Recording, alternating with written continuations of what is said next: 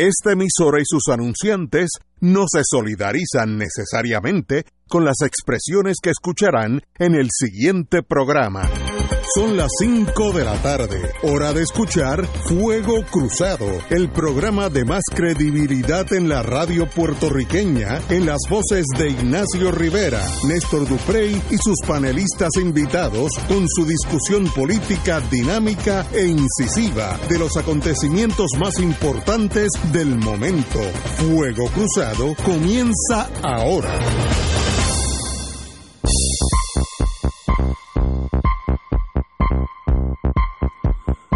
Amigos y amigas, muy buenas tardes. Hoy es un lunes, un poquito lluvioso en, San Juan, pero no gran cosa, así que no hay no hay tapones hasta ahora.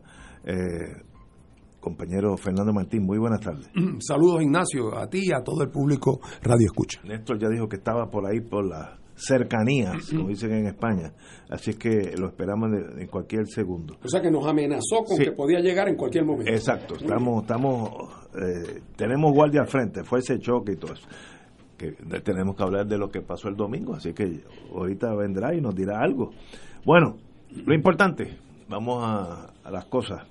Eh, la señora gobernadora y su equipo eh, se encuentran hoy en día, ayer volaron a Washington DC, eh, su primer vuelo como mandataria de Puerto Rico, y dice la prensa que su misión es discutir y lograr acelerar el desembolso de los fondos asignados a la recuperación, salud y otros renglones importantes para el país.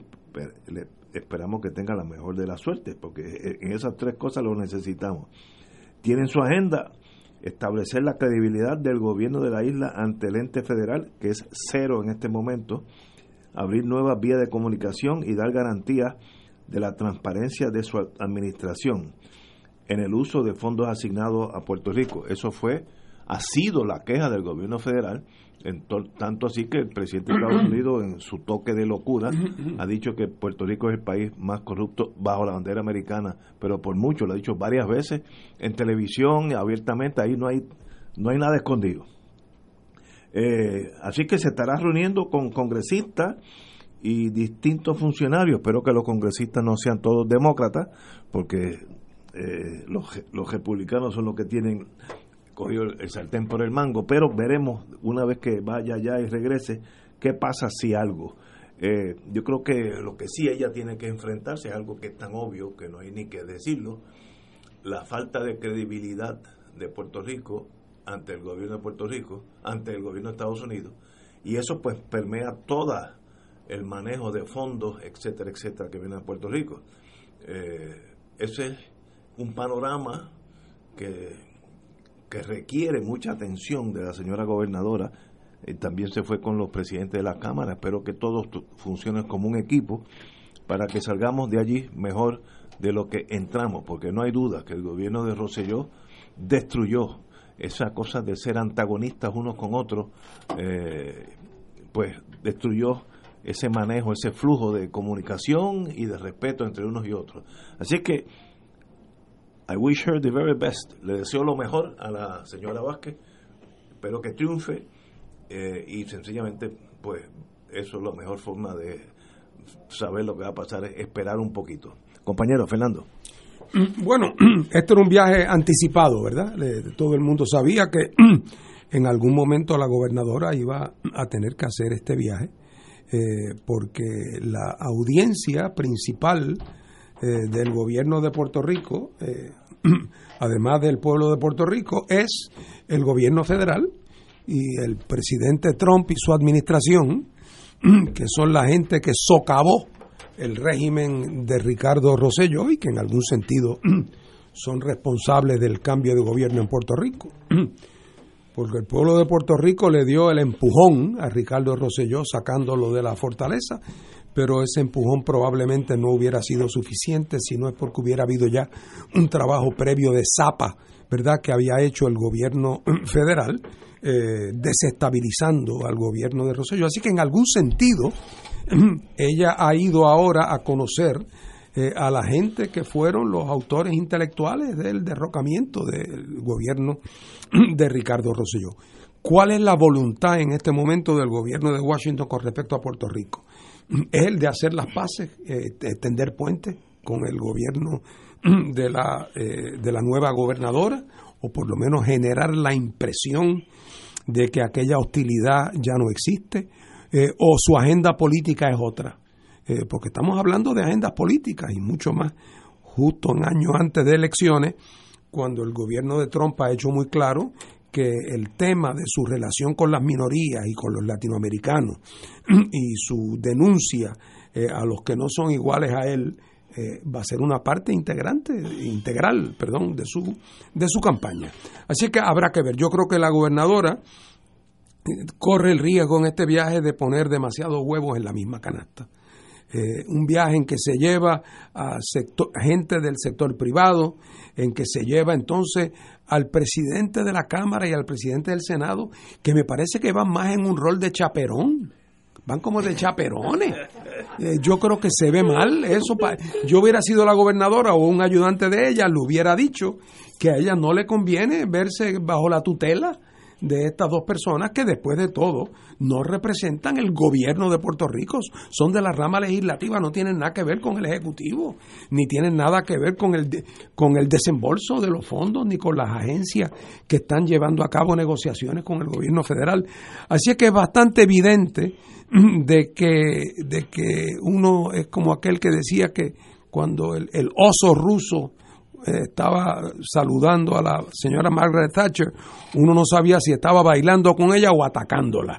Eh, y en este caso no sabemos ese abrazo que le dan los presidentes de las cámaras a la gobernadora, si es que la están arropando, como dicen los políticos españoles, para bien, o si están realmente velándola. Eh, y, de alguna manera manifestando que ella será la titular de la gobernación, pero que el poder verdadero en Puerto Rico lo ejercen ellos. Yo no sé si hay algo de eso. Y el llevar también entonces a tanta gente del sector privado, ojo, porque ahí, eh, ojo a las manzanas podridas. Eh, cada una de esas personas, por definición, no lleva una agenda, una agenda del interés público porque puede en un momento dado en un interés privado coincidir con el interés público, pero esa es la excepción. Normalmente el interés privado responde al interés pues de los accionistas y de los dueños de un negocio en particular, como diría un capitalista, como debe ser, ¿verdad? Eh, así es que, por lo tanto, esta idea de tener agarrado de, un, de una mano los empresarios privados y por el otro lado agarrado de la mano o, llevada de la mano por los presidentes de las cámaras eh, y levantar la expectativa de que ahora todo va a ser distinto, que ahora ha conseguido unas entrevistas maravillosas y que se va a ver con los secretarios, hay que tener cuidado con no levantar una expectativa porque, porque me parece a mí que si todo madura como pinta, pues esto debería ser un viaje exitoso, una marcha triunfal, que la gobernadora pudiera venir realmente con unos, eh, con unos logros espectaculares. Y yo no sé si el asunto va a ser así de sencillo otra vez, porque en el caso de Puerto Rico, como en tantas otras cosas, la administración Trump lo que tiene es una agenda política y esa agenda política es la que hay que precisar y definir ahora en esta nueva fase de la relación. Eh, eso coincide, ese anuncio de ese viaje, coincide con, con, el anuncio hoy, una vez más, de que parece que el, el licenciado Pierluisi vuelve a reafirmar su intención o su interés en la gobernación, como ya lo había dejado saber al principio. Y hay que ir viendo cómo se alinean eh, esas, esa fuerza eh, y si Pierluisi va a ser el candidato único del PNP, ya doña Jennifer, que es como el, el corredor que está en primera y que hace un pequeño intento de robarse la segunda, y el tiro del cache, el vino tan ligero que ella se asustó tanto que ahora no se aleja ni un milímetro de la base. Eh, así que los, esa base yo no creo que ella se la va a robar. Y creo que quien fue su padrino aquí se da cuenta que con ese gallo no va a poder contar. Eh, así es que todavía no es de extrañarse que el PNP eh, acabe buscando la manera de consolidarse detrás de la candidatura de Pierluisi eh, y, que es, y que en algún momento eso se haga más evidente. Hoy me llegó el rumor de que puede hay gente en la legislatura pensando en atrasar las primarias para julio, lo cual quiere decir que si el PNP está en eso es porque asume que ellos no van a tener primarias a la gobernación, mientras que el Partido Popular sí, en cuyo caso, mientras más se acercan a las elecciones, en teoría más debilitan al partido que va a tener confrontación interna. Así que ese viaje, que no las ponen eh, para octubre. Así, así mismito, ¿no? O el día de las elecciones de una vez. Así mismito. Pero lo que quiero decir es que hay movimiento en ese bullpen eh, y que y que la y, que habrá que ver si este viaje eh, resulta en la expectativa para el PNP como partido, más allá ahora de la gobernadora o de los líderes legislativos, el que ese dinerito federal fluya y poder llenar los hoyos en las carreteras es una, es una pieza clave de su estrategia electoral. Eh, con Roselló las cosas no estaban funcionando y ella ahora le tienen que probar a su electorado y al electorado marginal que eso era porque era Roselló, que lo que faltaba era un mejor chofer, un mejor jinete y que ahora lo tienen. Y entonces eh, hacen esta proyección de unidad. Vamos a ver si, si encuentran eh, que eh, un buen, una buena acogida eh, en este momento en Washington. Compañero. Mira, yo hoy voy a hablar de un tema que yo suelo tomarlo a broma, voy a hablar en serio. Y es porque me parece que un elemento en este, en este viaje eh, no lo hemos incluido en, en la ecuación. Ya el nuevo día da cuenta de la, la primera jornada del viaje y pues resalta que las primeras dos reuniones que tuvo la gobernadora hoy fueron por la mañana en el Departamento de Salud y por la tarde en el Departamento de Educación. No se nos escape que las dos acusadas que las dos eh, dependencias federales son las que otorgaron los fondos con los que se traqueteó aquí en Puerto Rico y que produjeron los arrestos eh, tanto de la administradora de, de ACES como de la secretaria, de la exsecretaria de Educación.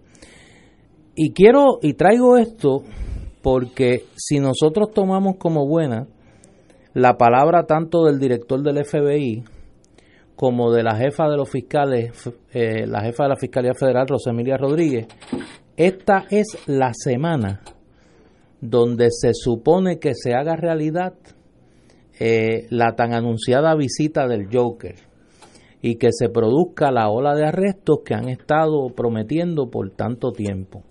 Y yo no sé si ese Junker a Washington es más gente queriendo estar allá que gente no queriendo estar aquí.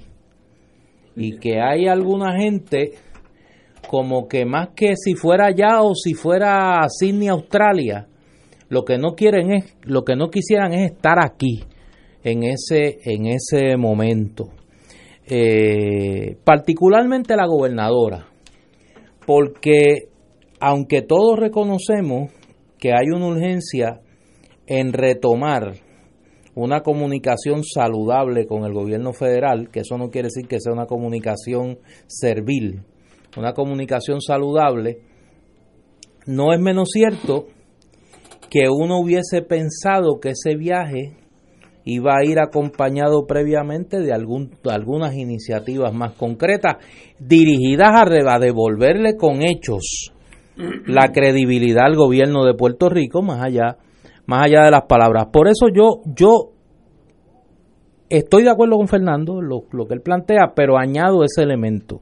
Me parece que hay una coincidencia en los calendarios eh, de alguna gente que parece que quieren estar allá para asegurarse de que, mira, eh, nosotros no somos esa gente que se están llevando en las guaguas, eh, en las guaguas con, los con los cristales ahumados. Y hay gente que no quiere estar aquí para no tener que dar cuenta, porque es más fácil decirle, estamos aquí como ustedes saben, en este viaje que va a durar una semana, cuando se acabe el viaje, pues llegaremos allá y daremos las declaraciones que haya que dar, pero mientras tanto que caiga todo el peso de la ley sobre quien tenga que caerla. Y así es un guame desde Washington allá.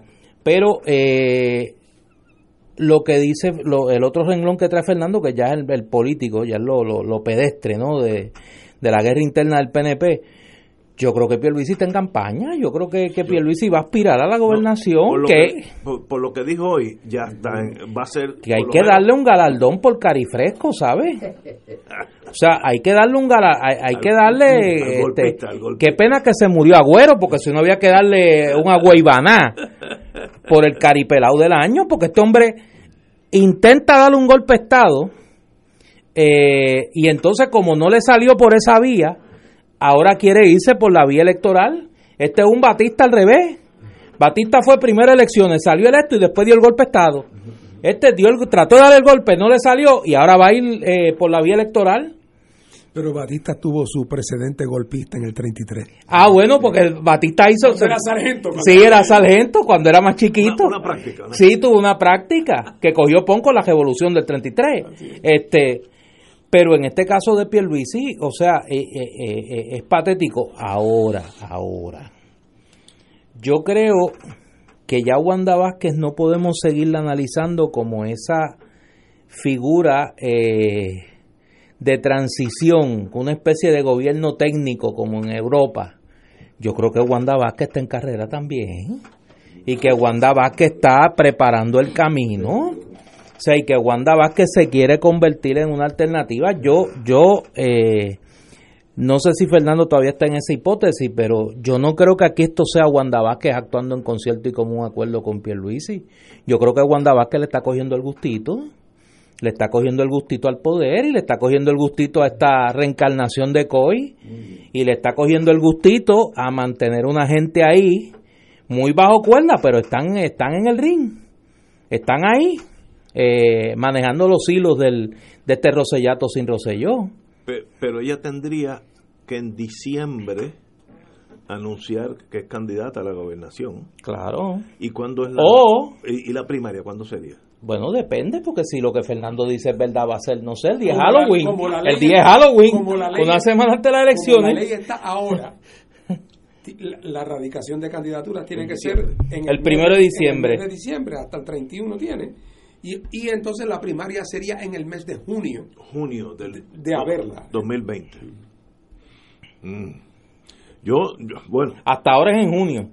Yo, vamos a una pausa y luego yo quiero hablar de Pierluisi y de la señora. Mira, aquí me acuerdan un precedente, recordemos que en la primera ronda de arresto, el innombrable, que ya nadie habla de él, ni lo mencionan ni nada, el innombrable se fue a llevar al hijo de vacaciones porque el hijo de un año estaba extenuado ah, y lo, lo llevó a Madrid ah. a ver fútbol extenuado. Eh, para no estar aquí en los arrestos que cuando vaya a Washington es más barato. Vamos a una pausa amigos Fuego Cruzado está contigo en todo Puerto Rico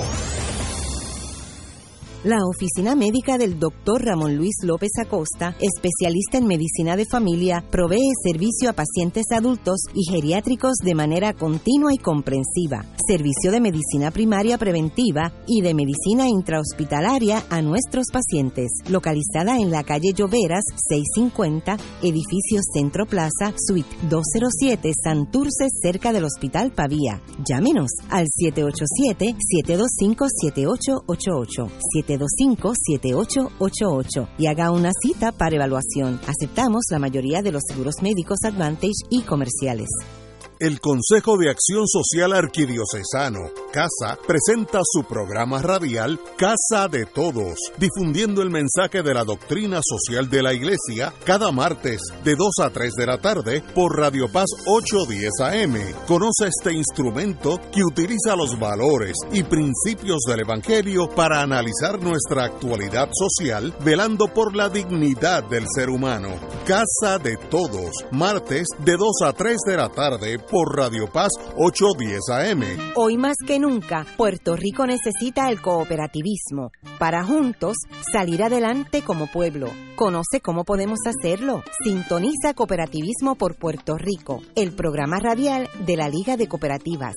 Todos los martes a las 4 de la tarde, por aquí, por Radio Paz 810 AM. Las hermanas dominicas de Nuestra Señora del Rosario de Fátima invitan a la vigésima octava Caminata por Amor el domingo 29 de septiembre, saliendo a las 9 de la mañana del Coliseo Ángel Mercado Vega de Sabana Grande hasta el convento en Hacienda Santa Rita, Guánica. Sorteo de regalos, comida, refrigerios y gran espectáculo musical. Detalles e información 787-856-4256 y 856 564330 Aportaciones por ATH Móvil 787-458-2411. Y ahora continúa Fuego Cruzado.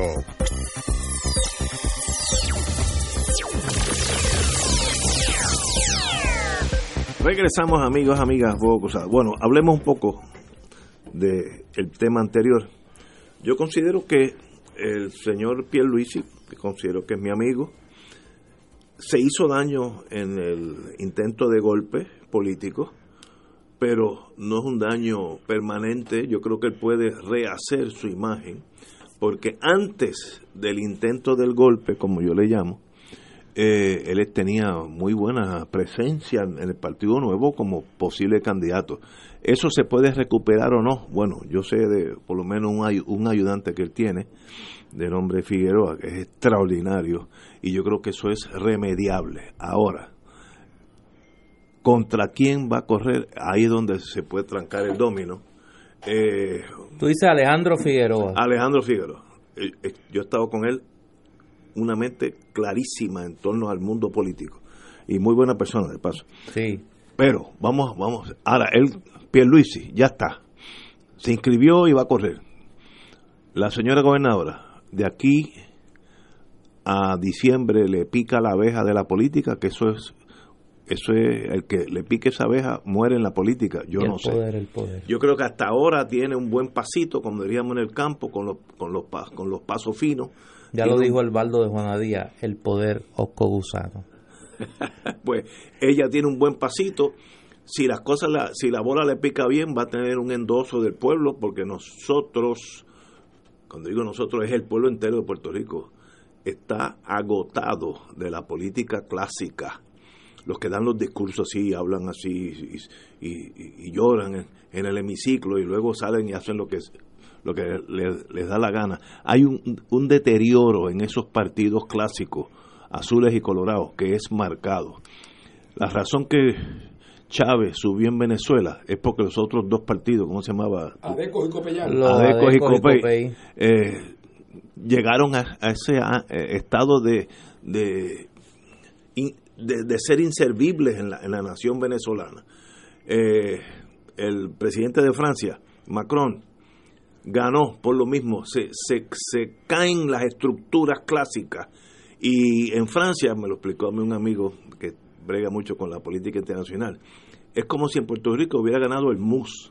O sea, ¿cómo es posible que gane el MUS? Sí, si los otros se le caen al lado, pues el MUS pues gana, pues allí ganó Macron porque la política francesa estaba llegando a un nivel de inoperante.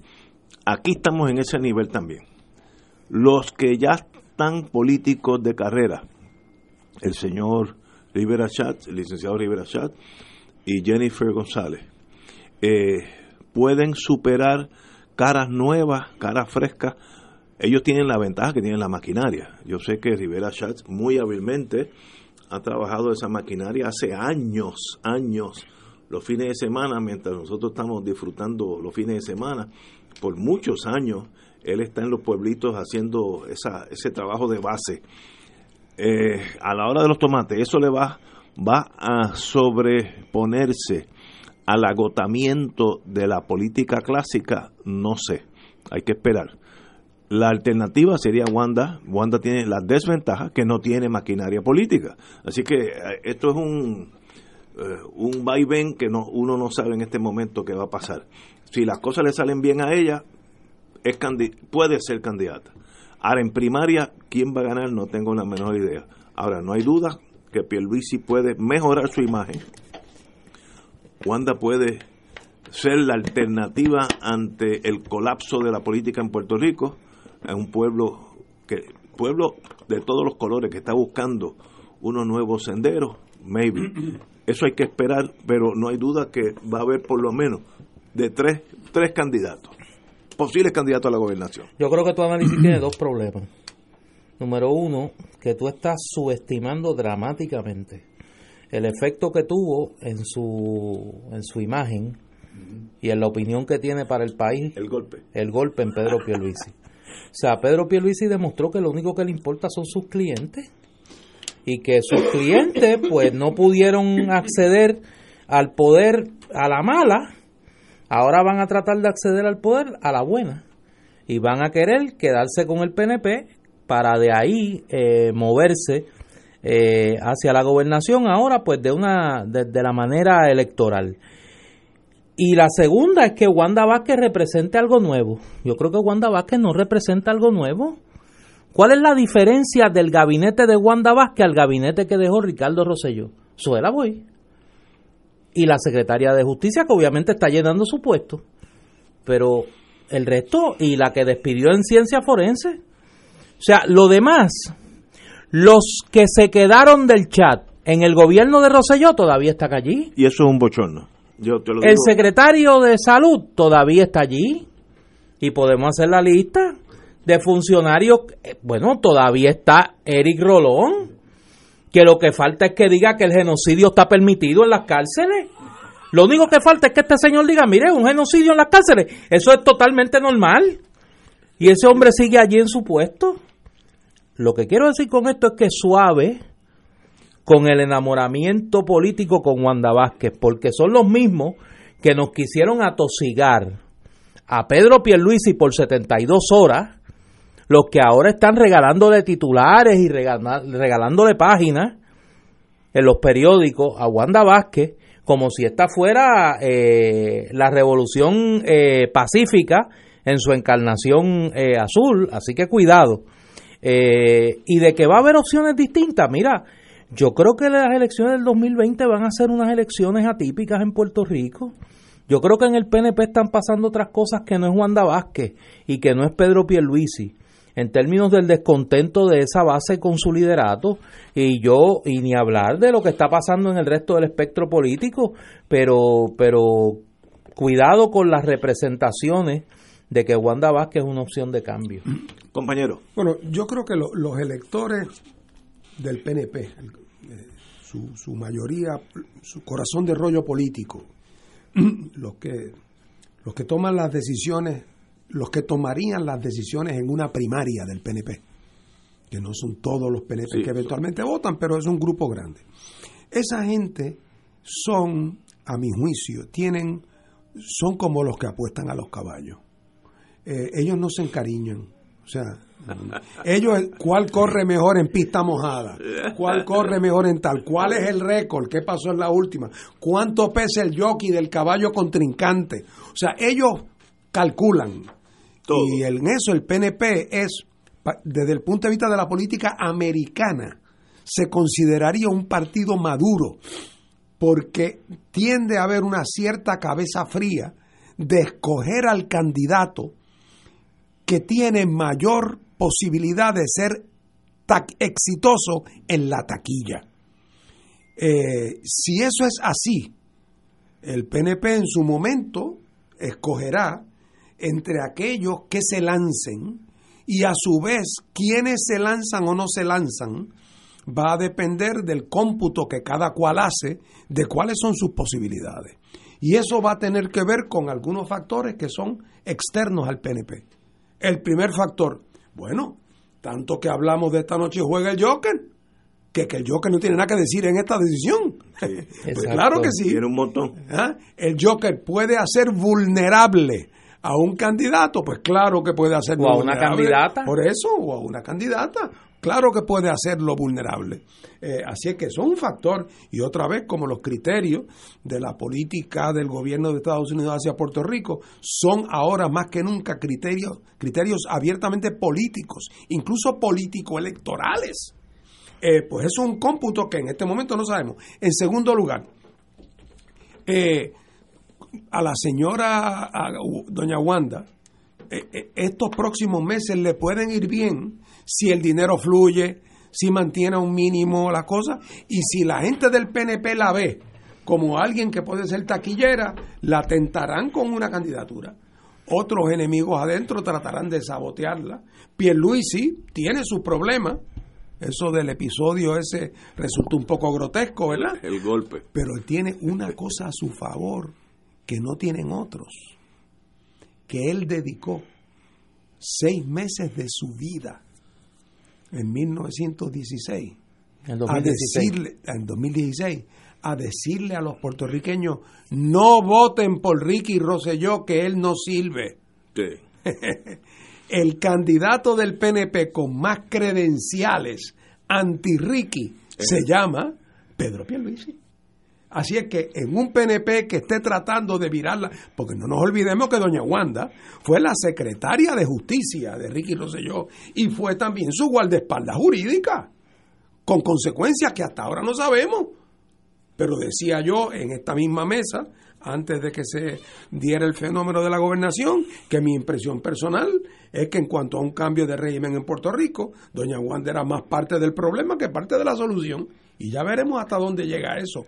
Pero Pierluisi, ojo, es el único que puede decir, no, no, no, si es que yo se lo dije, tuve seis meses diciéndole, no voten por ese muchacho, Y eso que es- ese muchacho no debe ir.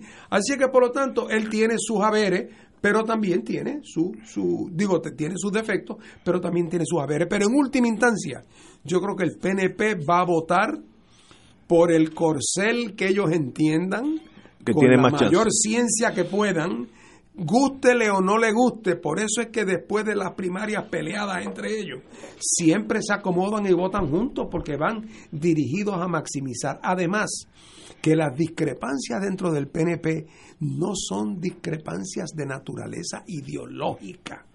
Puede alguien quedarse enchismado a nivel personal, pero no es porque se siente excluido ideológicamente.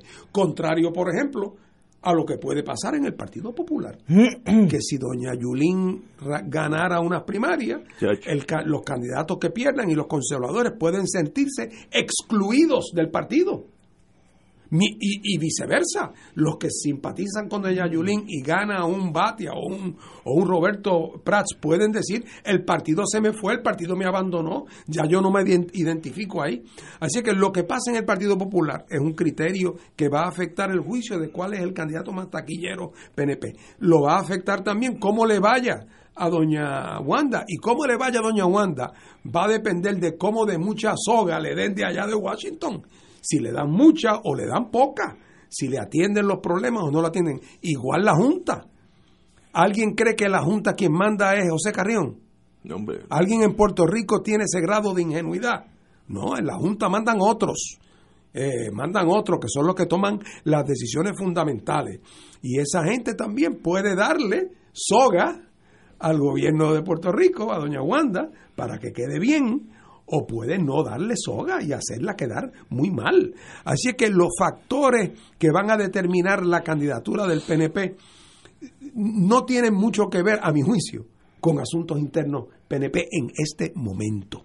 Pero claro, por otro lado, como el futuro es tan incierto, porque puede tomar un giro o puede tomar otro, los que caigan cuando venga eh, la, la noche de los cuchillos largos, cuando venga o la, o la madrugada de los cuchillos largos, si es que viene, cuando venga, ese día sabemos de quién eran amigos, parientes o dolientes los que han caído.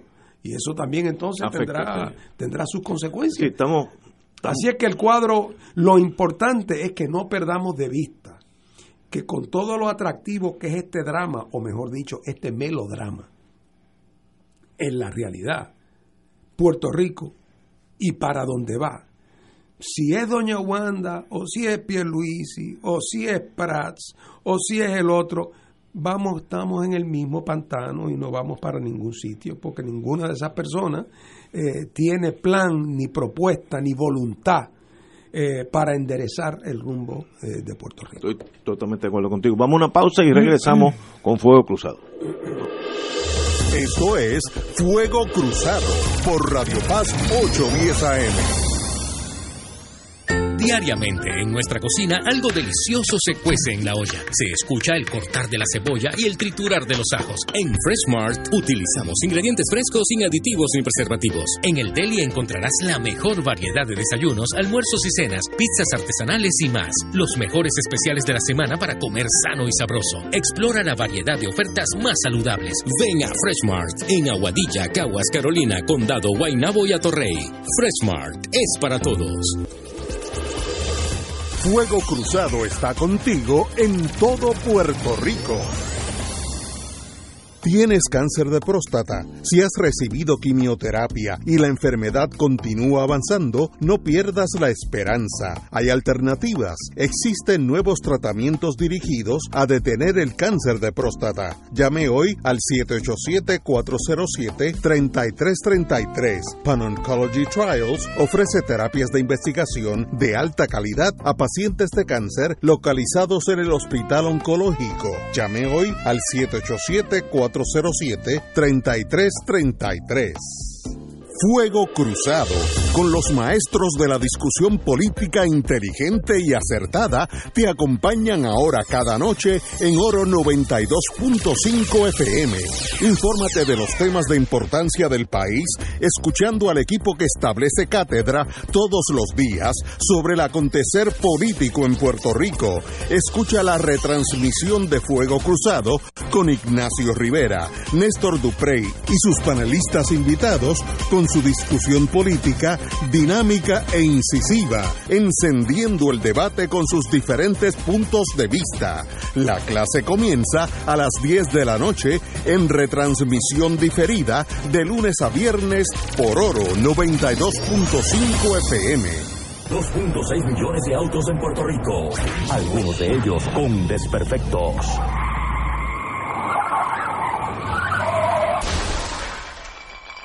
Autocontrol.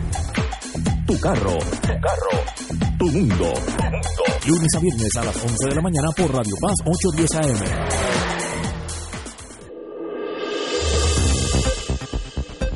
Y ahora continúa Fuego Cruzado.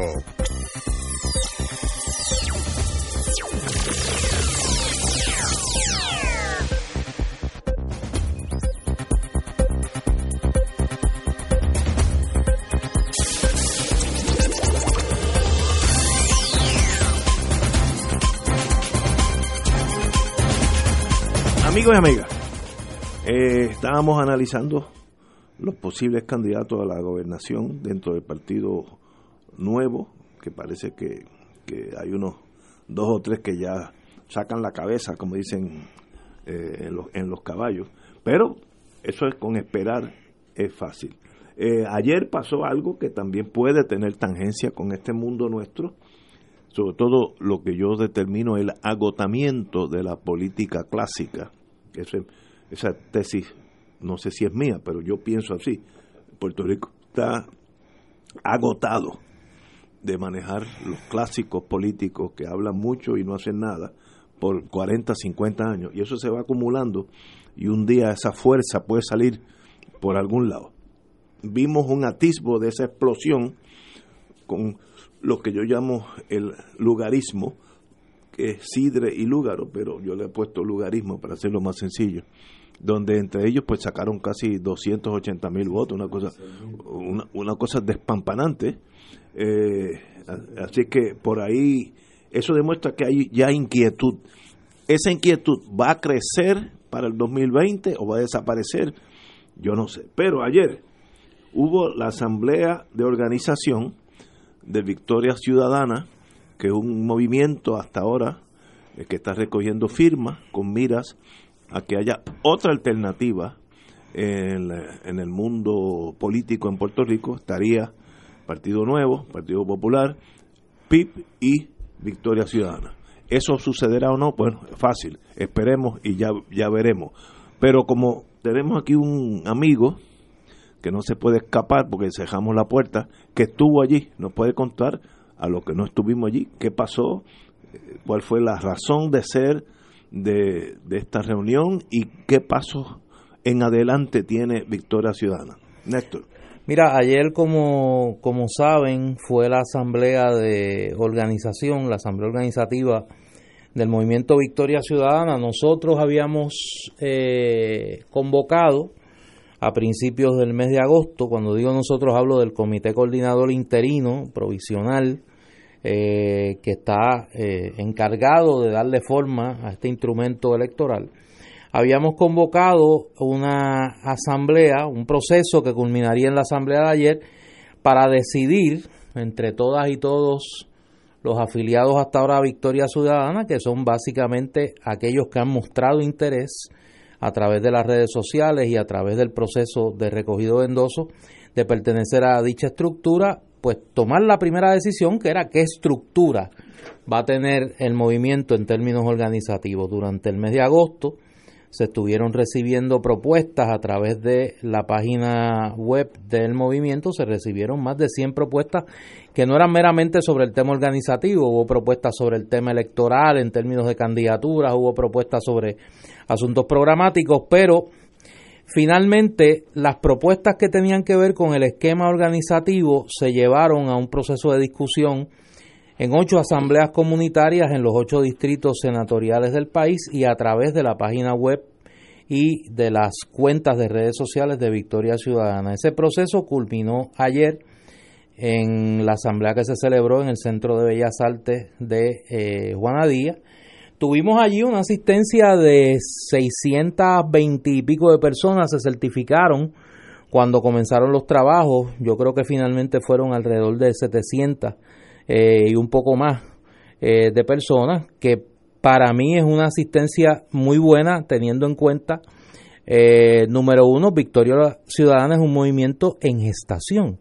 No es, un, no es un movimiento político electoral que tenga ya su estructura, que tenga candidaturas definidas, que inclusive pues nuestro punto de encuentro es una agenda urgente, no tenemos un programa de gobierno detallado aún y me parece que lo que refleja es lo que tú señalas, un deseo de la gente de que, de que el país tenga la oportunidad de escoger algo nuevo en las opciones electorales del 2020. Allí, luego de una discusión eh, muy rica, comenzó a la una de la tarde y terminó cerca de las 5 de la tarde, eh, se aprobó una propuesta para que eh, Victoria Ciudadana esté organizada en torno al concepto que se denomina red de redes, es decir, que en vez de tener un esquema eh, vertical, el esquema tradicional del, del movimiento electoral, va a ser un movimiento que va a tener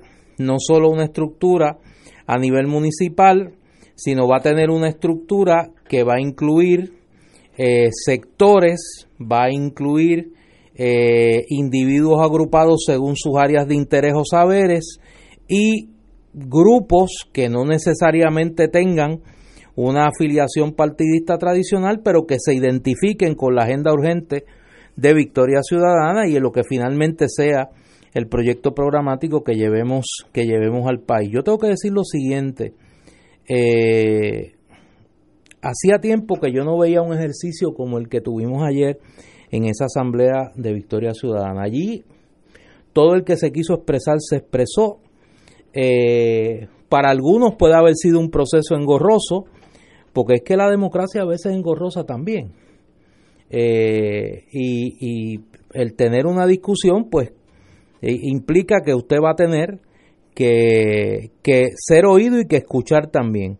Finalmente, de las tres propuestas de organización que, se llevaron a votación, pues se aprobó esta del concepto de red de redes con eh, la instrucción de la Asamblea de que incorporara elementos de las otras dos propuestas. Eh, la propuesta de red de redes la hicieron los doctores Ángel Villarini y Alberto Rodríguez. La propuesta, eh, una, hubo una segunda propuesta que la presentó el compañero profesor Rafael Bernabe, eh, Alberto Delques, el licenciado Carlos Quirós y otras y otros, y una tercera propuesta que presentó el joven Gabriel Viera y, su, y su esposa, y las tres, de las tres, se aprobó el concepto general de red de redes y en los próximos días, para el 20 de septiembre, se supone que el comité de resoluciones que presidía la compañera profesora Marcia Rivera rinda un informe sobre lo que será la estructura final de organización de Victoria Ciudadana. Nosotros tenemos dos asambleas más. Eh, una asamblea a finales de septiembre donde se van a definir los objetivos electorales de Victoria Ciudadana, es decir, se va a decidir más allá de la candidatura a la gobernación, que es la única candidatura que la ley electoral exige para un partido por petición que se presente, qué otras candidaturas va a presentar Victoria Ciudadana, si va a nominar candidato a comisionado residente, si va a nominar candidato a la legislatura por acumulación o por distrito, cuántos en cada, en cada circunstancia, si va a nominar candidatos a alcalde eh, y a legislador municipal, en qué municipio.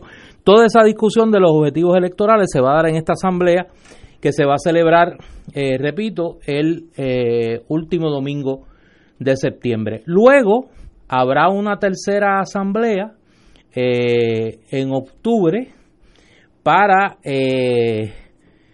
abrir durante octubre, perdón, el proceso de erradicación de candidaturas, una vez definidos los objetivos electorales y a finales de octubre o a principios de noviembre se va a estar celebrando una tercera asamblea para elegir los candidatos y candidatas a nivel nacional de Victoria Ciudadana, una vez se definan qué candidaturas vamos a postular.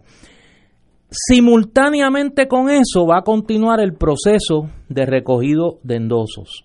Y nosotros la meta que nos hemos puesto es que para, la, para mediados de octubre hayamos completado el proceso de recogido eh, de endosos para poder formalmente tener acceso como franquicia electoral eh, a la papeleta de cara al 2020.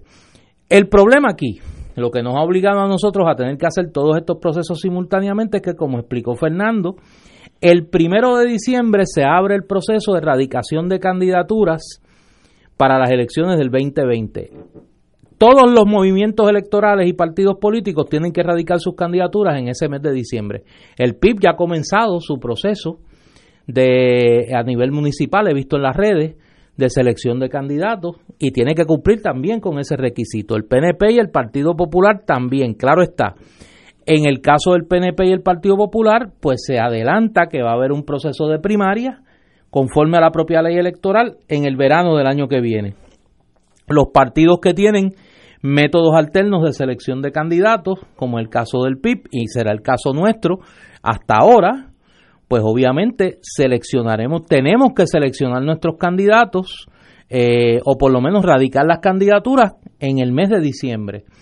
Simultáneamente con eso tenemos que culminar el proceso de recogido de endosos e inscripción. En este momento nosotros tenemos ya eh, más de 24 mil endosos validados en la Comisión Estatal de Elecciones. Ya esos están contados. Esos están contados. Hay un recogido de endosos constante.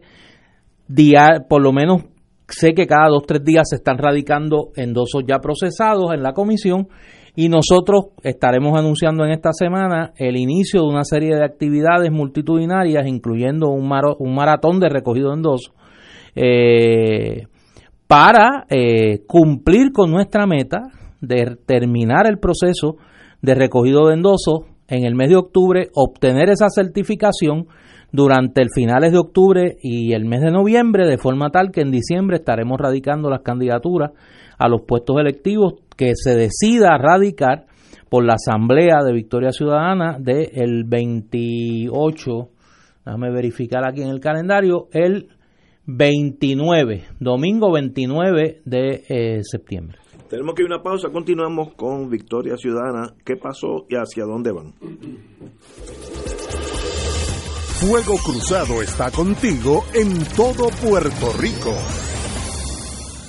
En Barrio Chino, Asian Rican Cuisine, encontrarás una variedad de platos chinos y criollos. Puedes combinar estos sabores para saciar tu paladar con lo que te gusta. Pepper steak con arroz manposteado, bistec encebollado con arroz chino, pollo a la naranja, agridulce, al ajillo, enchilado o a la plancha, mofongo de yuca, pionono spring rolls, dumplings, sopas lo mein, arroz barrio chino con amarillos dentro y mucho más. Estamos localizados en el Food Court de San Patricio Plaza. Llámanos 787-781-6752. 781-6752. Barrio Chino Asian Rican Cuisine. En una presentación de PSB, este año, Oro 92.5 FM y MMM, Caminemos Juntos, vuelven al escenario de Bellas Artes con el magno concierto del Bolero a la Balada Sinfónico. Domingo 10 de noviembre, 5 de la tarde en Bellas Artes de San Juan, con la Orquesta Filarmónica de Puerto Rico, dirigida por el maestro Pavón, presentando las voces de Sofi de Puerto Rico. Ayer cuando no sé el polifacético Rafael José. La carismática y dulce Michelle Brava. La nueva voz y el talento de Juan Pablo Díaz. Pero no fue suficiente. No fue suficiente. Y como invitado especial, Glenn Monroy. Del bolero a la balada sinfónico. Domingo 10 de noviembre, 5 de la tarde. Bellas Artes de San Juan. Compra tus boletos ya en Ticket Center 792-5000. Boletería de Bellas Artes 620-4444 y PSB 787-436-8773. Ustedes lo pidieron y Oro 92.5 FM y MMM los complace con el auspicio de Arroz Goya. Si quieres calidad, Arroz Goya te la da. Manteca de ubre la vaquita, el remedio de ayer, el alivio de siempre. Laboratorio Clínico Marbella en Vega Baja. Barrio Chino Asian Rican Cuisine en San Patricio Plaza. 787-781-6752. Cooperativa Seno Gandía. Solidez y futuro. Garaje Isla Verde. Encuentra tu Mercedes-Benz en Garaje Isla Verde. Mercedes-Benz. Lo mejor o nada. Tena. Comparta confiado una vida plena. Aceite Betis. Sabor Betis por encima de todo. Produce PSB. Te invita Oro 92.5 FM. Radio Paz 810 AM y Canal 13. Y ahora continúa Fuego Cruzado.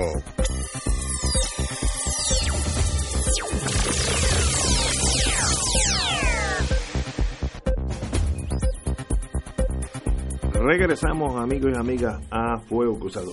Fernando Martín. Y mira, en yo, yo claro está, no, no, no, no estaba en esa asamblea, pero eh, ah, quiero hacer un comentario general que creo que es importante tener en mente.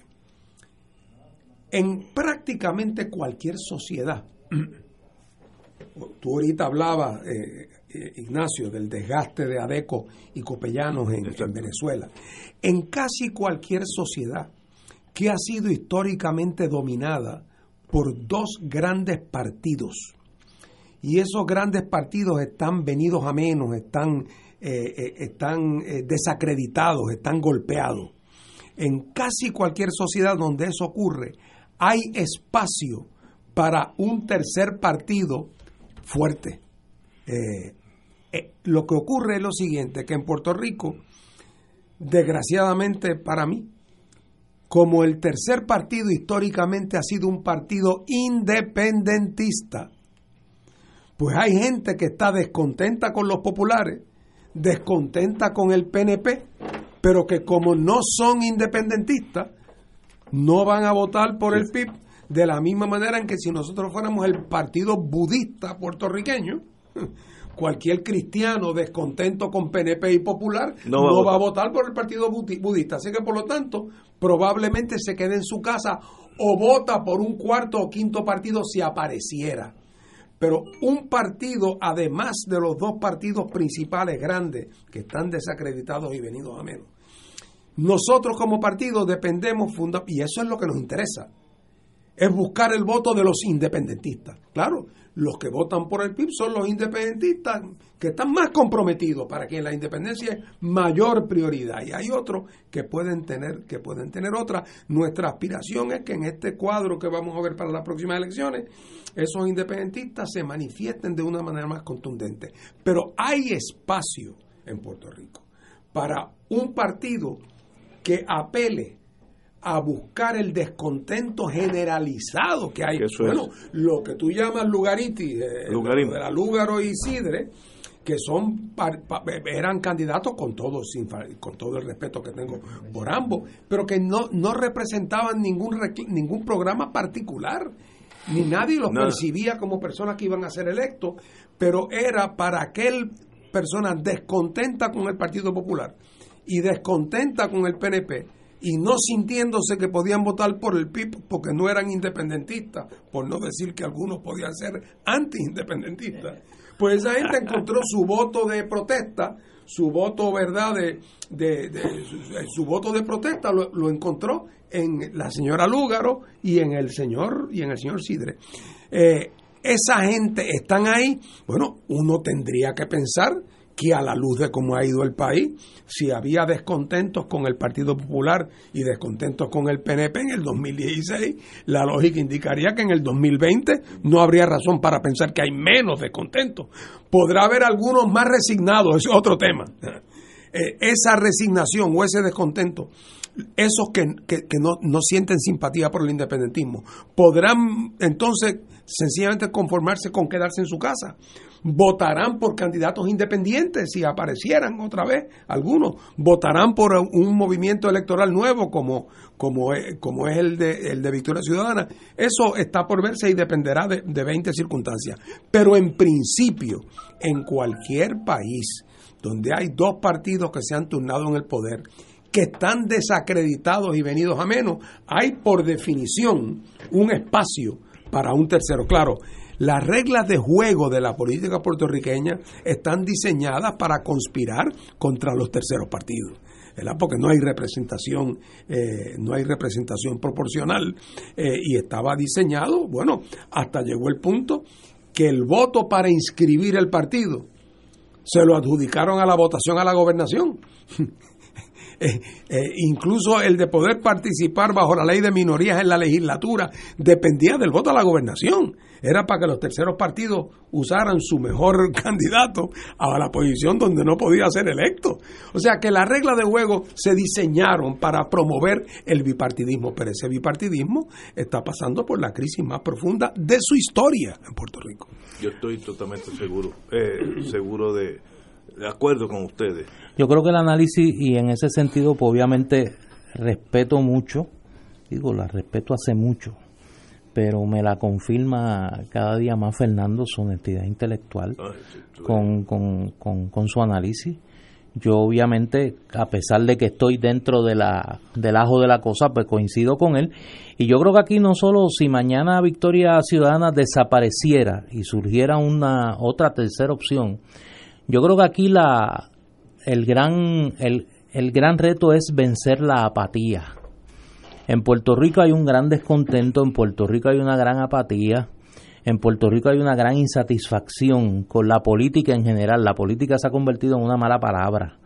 Eh, y en ese sentido, el gran reto que tenemos en este caso, los que nos hemos eh, involucrado en, en Victoria Ciudadana, es demostrarle a la gente que somos diferentes. Mira, por ejemplo, una gente anoche me escribían, después que llegué, llegué a casa de Juana Díaz, me decían, pero eso se tardó, que cinco horas allí, un debate interminable. Bueno, es que esa es la democracia, esa es la participación. O sea, no podemos pedir participación, entonces cuando se da nos aburre. O sea, esa es la democracia. Eh, y en ese sentido yo me siento satisfecho porque ayer dimos un ejemplo de, de, de, cómo hacer las cosas diferentes. Mira, probamos una estructura que no es la estructura tradicional, que tiene la posibilidad de atraer a, unas, a, unos grupos y a unas personas que se han sentido eh, alejadas porque no sienten que, empatía con el proceso político. Eh, y ahora viene el otro gran reto, de, la oferta electoral y programática que presente Victoria Ciudadana tiene que responder a la gran exigencia moral, a la gran exigencia eh, de capacidad que tiene el país en este momento. O sea, el país no, yo no creo que se vaya a conformar eh, y eso es algo que deberían leer los demás partidos. Yo, yo por ejemplo, eh, tengo que decirlo con reciprocando ¿no? la, honestidad intelectual de, de, Fernando. Uno ve en el partido independentista en este momento unas conductas y unas maneras de actuar políticamente que obviamente toman nota del cambio en el ánimo del país y toman nota de que la naturaleza del electorado puertorriqueño es distinta. No lo veo en el PNP y bendito ni hablar del Partido Popular, me da pena decirlo, pero no hay un registro de, del Puerto Rico que se vive luego de las elecciones del 2016. Y en ese sentido el gran reto es ese, nosotros entramos ahora en un proceso eh, complicado, que es el comenzar a mirar cuáles van a ser las opciones en términos de las candidaturas que presente Victoria Ciudadana. Y claro, el objetivo principalísimo en esta semana que es culminar el proceso de recogido de endosos para poder, porque todo esto es castillos en el aire, si no hay una columna en la papeleta. Y para que haya una columna en la papeleta eh, tiene que haber, eh, tienen que tienen que radicarse 48 y validarse 48 mil endosos. Y ese es el gran reto en este momento tenemos que ver este tema. Vamos a la pausa, son las 6 de la tarde y regresamos con Fuego Cruzado. Fuego Cruzado está contigo en todo Puerto Rico.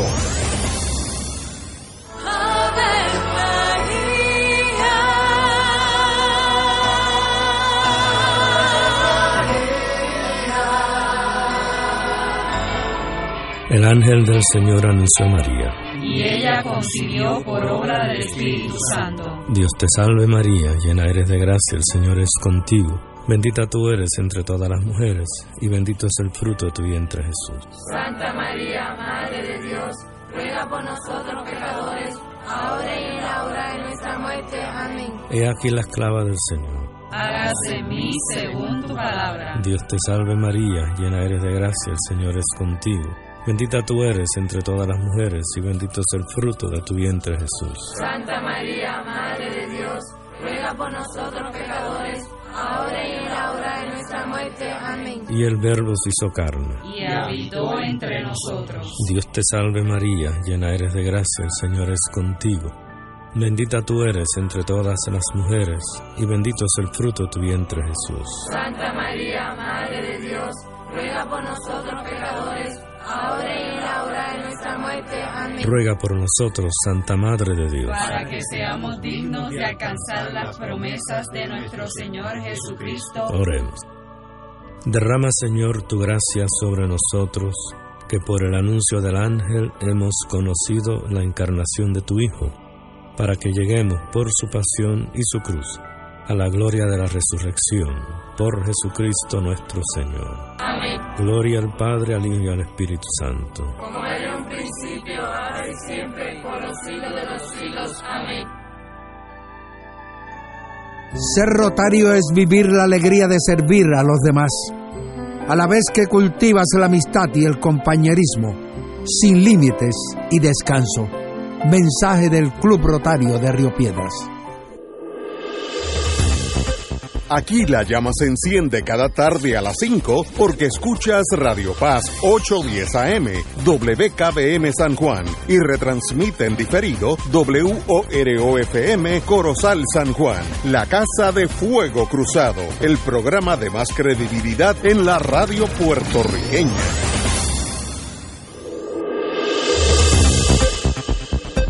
Y ahora continúa Fuego Cruzado.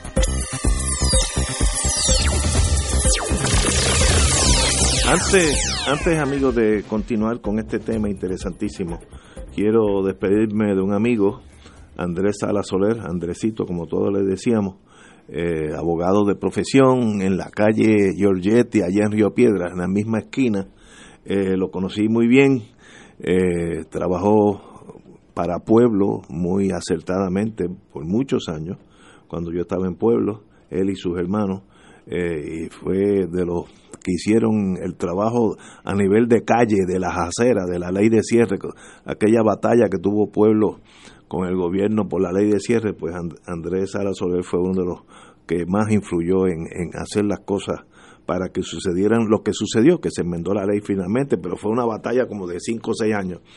Andresito lo conocí, estadista, light, en el sentido de que siempre estaba de buen humor, podría reunirse con amigos de la ultra izquierda y ser compañero.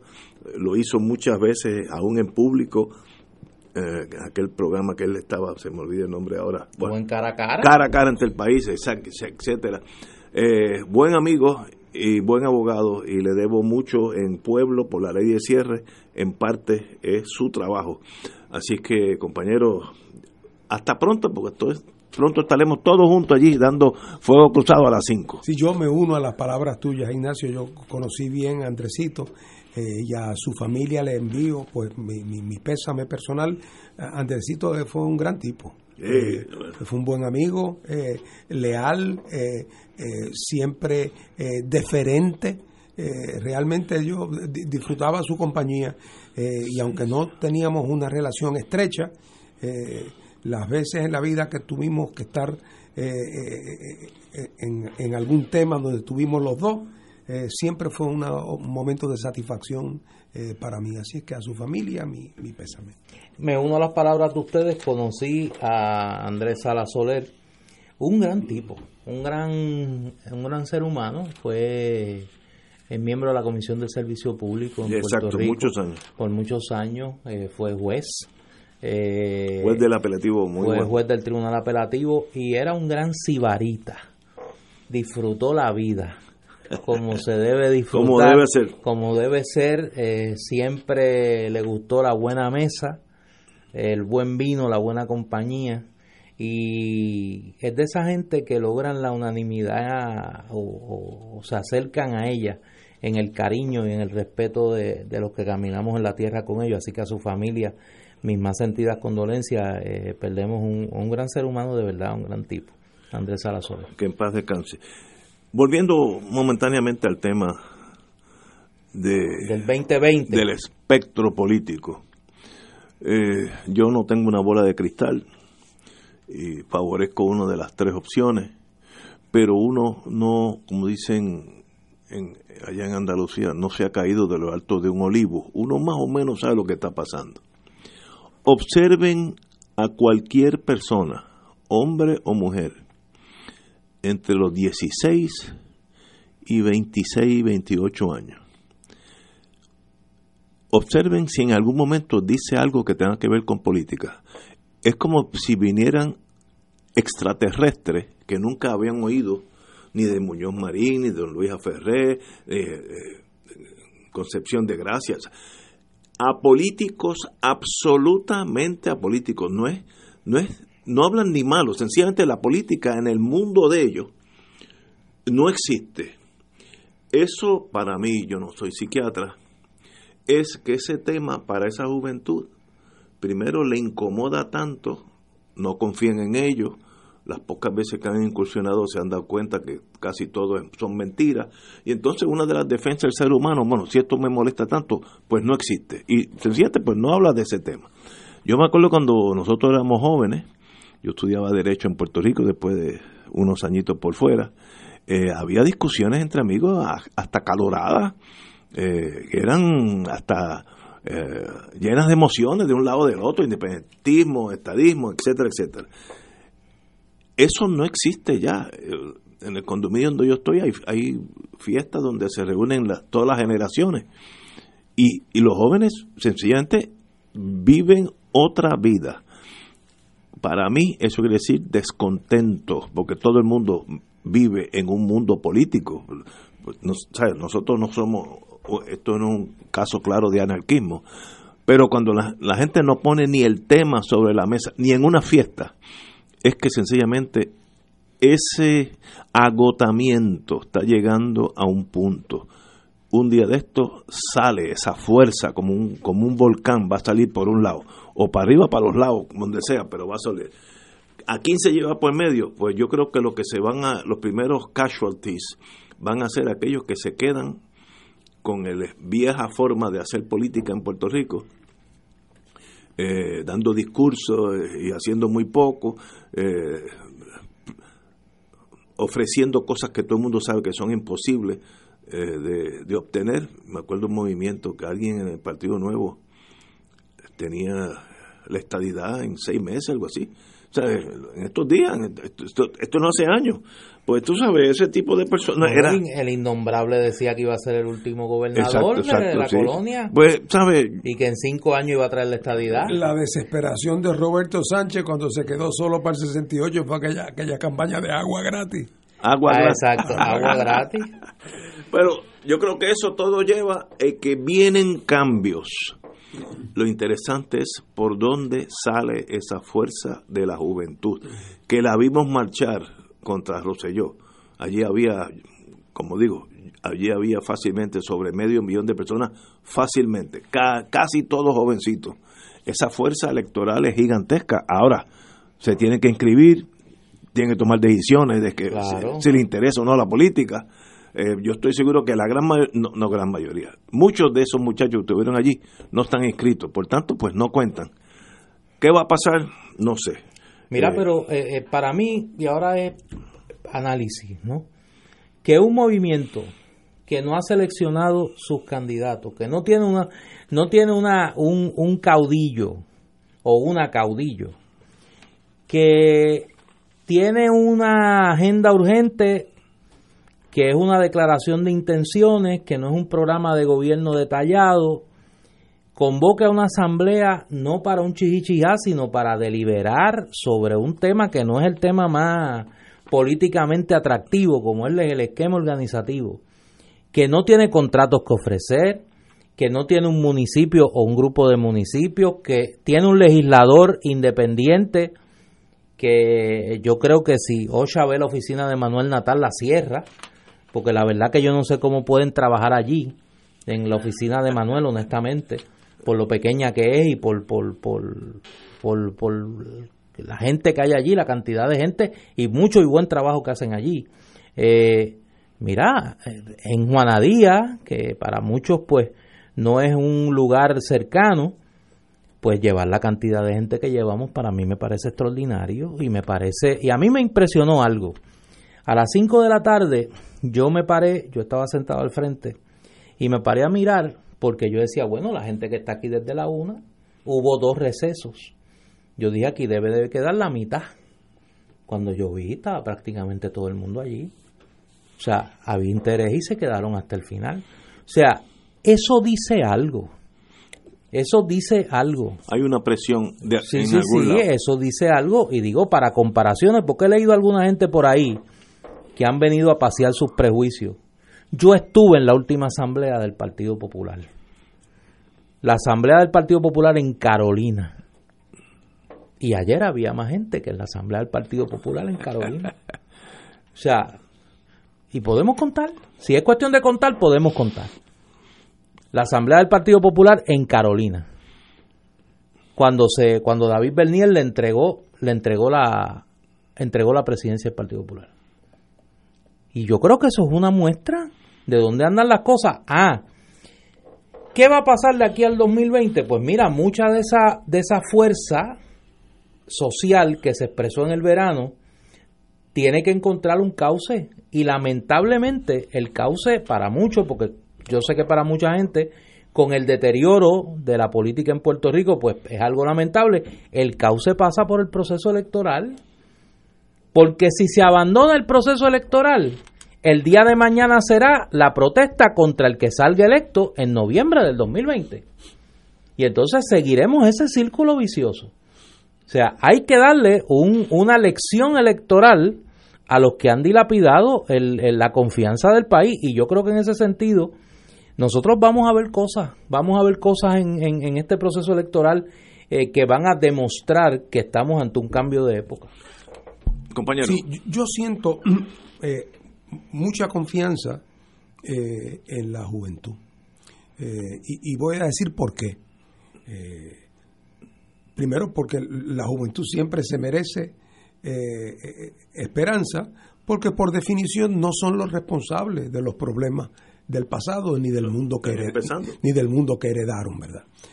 Eh, pero yo noto en la juventud puertorriqueña, vista en términos generales, un con, sigue fortaleciéndose en nuestro país el sentido de identidad nacional.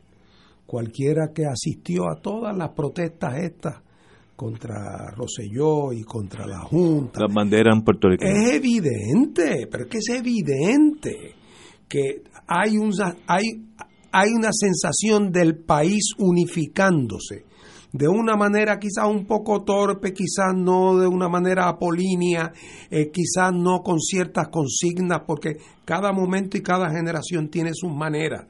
Pero yo no tengo duda de que el fortalecimiento del sentido de identidad nacional, el repudio a la dependencia, el repudio al coloniaje, la afirmación nacional para un independentista, todas esas son señales, como lo soy yo, todas esas son señales que son fuentes de optimismo. Y lo que esperan es el momento apropiado, la circunstancia apropiada. Y yo creo que algo de eso vamos a empezar a verlo en las elecciones que vienen. Yo tengo una gran fe de ver el comienzo de un renacimiento, incluso electoral, del independentismo en las, en las elecciones que vienen, porque nunca ha sido tan dramático la vivencia humillante del colonialismo, ni tan apremiante la necesidad de reclamar un cambio profundo. Eh, y pienso que los partidos tradicionales, PNP y populares, eh, no, no hay nada que los salve. Podrá la muerte, la agonía ser más larga o menos larga, pero es que lo que pasa es que el secreto, que era secreto a voces, ya está sobre la mesa. Los responsables directos, los responsables directos del desastre de la sociedad puertorriqueña, más allá del tema del marco colonial, han sido los gobiernos populares y PNP que hemos tenido, porque aquí no ha habido ningún otro. Ignacio, ¿tú recuerdas algún otro gobierno que no fuera popular o PNP en los últimos 30 años? ¿Verdad que no? Me, hubiera gustado pues, otra ninguno. Así que, por lo tanto, si el país estuviera como una tacita de oro, habría que decir que gracias a ellos. Pero si el partido está que si come no almuerza, pues entonces el país está, pues entonces hay que decir que tiene que ser también. Y el país se ha dado cuenta de eso y por lo tanto, cuando alguien va con el sombrero popular o el sombrero PNP a tratar de vender otra vez la promesa de que ahora sí que lo van a hacer bien, el país ya no tiene por qué creerle, particularmente cuando la realidad objetiva que vive es que se le está cayendo la casa encima al país. Así que yo creo que las circunstancias de la elección que viene va a ser una elección muy especial y muy particular y que ese debilitamiento del PNP y el Partido Popular lo vamos a continuar viendo. Vamos a una pausa, amigos, y regresamos con Fuego Cruzado. Fuego Cruzado está contigo en todo Puerto Rico.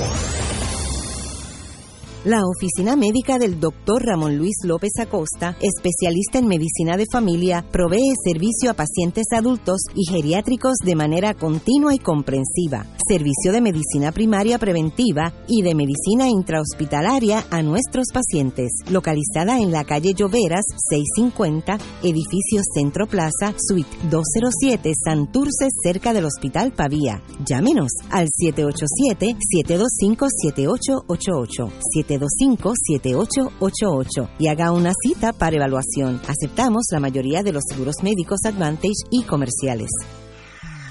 Cada sábado de 9 a 11 de la mañana tendrás un encuentro con De Frente con la Verdad, donde se discuten asuntos que tocan de cerca la actualidad en todas sus perspectivas, las historias que afectan a tu diario vivir, estos y otros temas analizados desde el punto de vista evangélico. De Frente con la Verdad, todos los sábados de 9 a 11 de la mañana por Radio Paz 810. Fuego Cruzado, con los maestros de la discusión política inteligente y acertada, te acompañan ahora cada noche en Oro 92.5 FM. Infórmate de los temas de importancia del país, escuchando al equipo que establece cátedra todos los días sobre el acontecer político en Puerto Rico. Escucha la retransmisión de Fuego Cruzado con Ignacio Rivera, Néstor Duprey y sus panelistas invitados con su discusión política dinámica e incisiva, encendiendo el debate con sus diferentes puntos de vista. La clase comienza a las 10 de la noche en retransmisión diferida de lunes a viernes por Oro 92.5 FM. Todos los miércoles de 4 a 5 de la tarde le ofrecemos el programa Infoempresas y algo más. En este espacio entrevistamos a empresarios de la casa, prospectos y actividades que están haciendo el trabajo de llevar adelante la economía de nuestra isla. Y ese algo más es la integración a las 4 y 30 de la doctora Olga Meléndez con su espacio Que pasa en casa, donde la comunidad es el protagonista y ella a su especial estilo les ayudará a encontrar soluciones. La cita todos los miércoles a las 4 de la tarde por el 810 AM Radio Paz y Radio Paz 810.com, donde ser mejor es posible. Y ahora continúa Fuego Cruzado.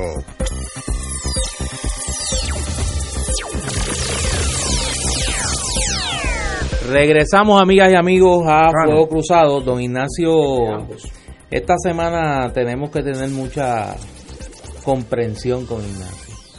Porque, pues, no tengo que explicar. Yo decidí que esta semana ese tema lo iba a tomar en serio. Pues, las horas, pues, sabemos que son cruciales. Ignacio, pues, además de sus compromisos en el programa, tiene sus compromisos como abogado. Y, pues, pues, son momentos de alta complejidad profesional para él por los eventos que se acercan. Y, pues, está ahora mismo atendiendo. Yo creo que mi padre me hacía el cuento y debe ser análogo al caso sí. eh, análogo al caso de, de, Ignacio con sus problemas en este momento que es que cuando su vida no es no es cuando, no, cuando no don, está bien cuando don Fernando Buxeda montó la primera fábrica de cajas de muertos en Puerto Rico eh, eh, en la década del 40 papi un día se encontró con él y le dice en la calle don Fernando cómo están las cosas y le dijo don Fernando Buxeda, papi, ay Ángel, yo no le deseo mal a nadie, pero le pido a Dios que mi negocio prospere.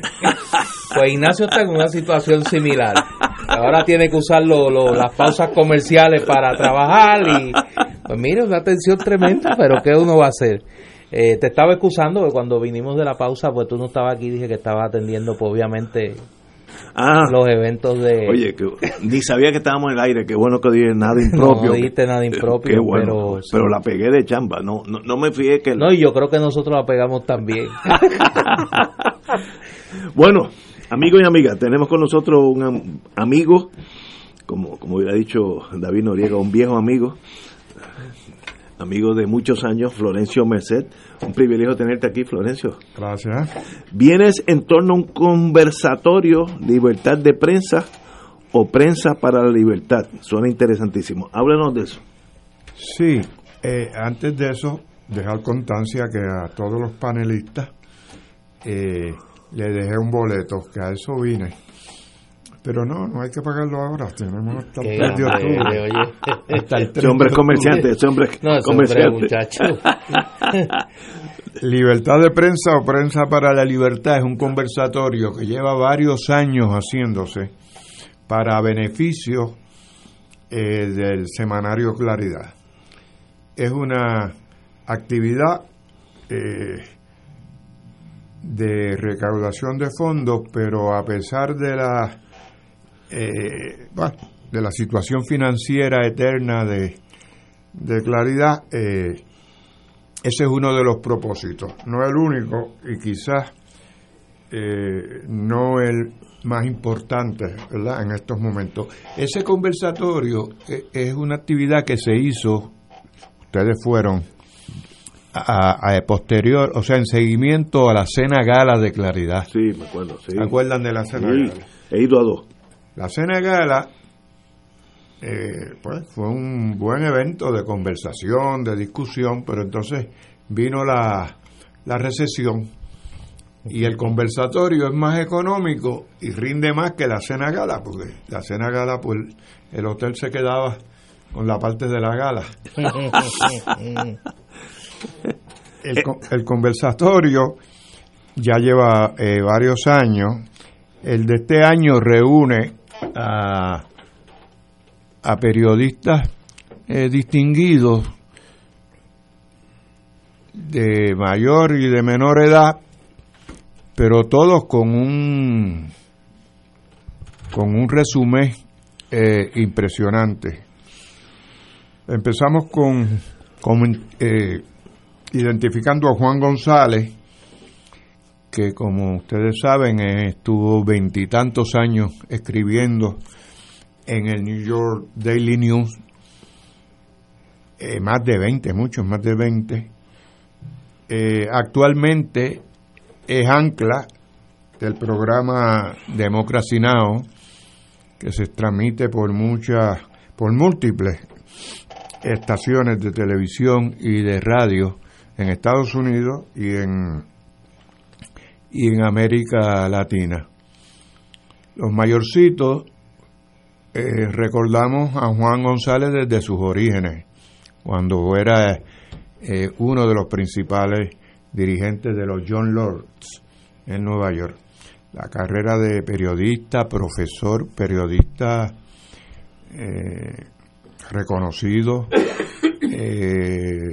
ha publicado unos cinco libros muy exitosos, cada uno de, ellos.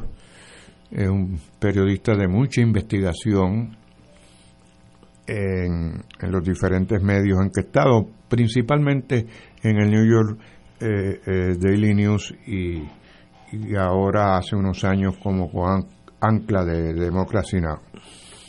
Hay un otro de los participantes que es, es un periodista joven, Luis de Jesús Reyes, inició sus bastante joven, inició sus primeros pasos periodísticos en, en Radio Universidad, eh, se graduó de la Escuela de Comunicación Pública, hizo maestría en, en Francia y pues recaló. Es ancla, eh, periodista ancla de Telesur. Su maestría es en periodismo internacional, político e internacional, y se desempeña como periodista ancla de asuntos internacionales y sesiones como texto y contexto en Telesur. Eh, Yolanda Vélez Arcelay, todos, todos la conocemos. conocemos, ¿verdad? Periodista y comunicadora, y de moderadora Cándida Coto, periodista de Claridad que lleva eh, muchísimos años, muchísimos, eh, trabajando, eh, primero colaborando y después trabajando y colaborando en el periódico Claridad que la compañera hará las veces de, de moderadora. Y el conversatorio Libertad de Prensa o Prensa para la Libertad. Ese conversatorio, el próximo, será este el jueves 3 de octubre a las 7 de la noche en el Conservatorio de Música de, de Puerto Rico. Miramar, ¿no? Allí en Miramar. En Miramar, sí. De la Ponce de León. Los que deseen comprar boletos, ¿dónde los puede con conseguir? En muchísimos lugares. Estamos últimamente eh, poniéndonos al día con en la, la, tecnología. La tecnología. tecnología. sí. Muy bien. Sí, sí. Puedes pa pagar por PayPal, ¿no? PayPal, sí. Sí, en amigos claridad arroba puertorico.com. Eh, dilo de nuevo. Amigos claridad arroba, Arroba puertorico.com. puertorico.com. Muy bien. Eso Por, A- por ATH, ATH móvil, en renglón negocios, 60 claridad. En ambos sitios, pues indicas cuántos boletos quieres y el nombre eh, de quien está solicitándolo o pagándolo, mejor dicho.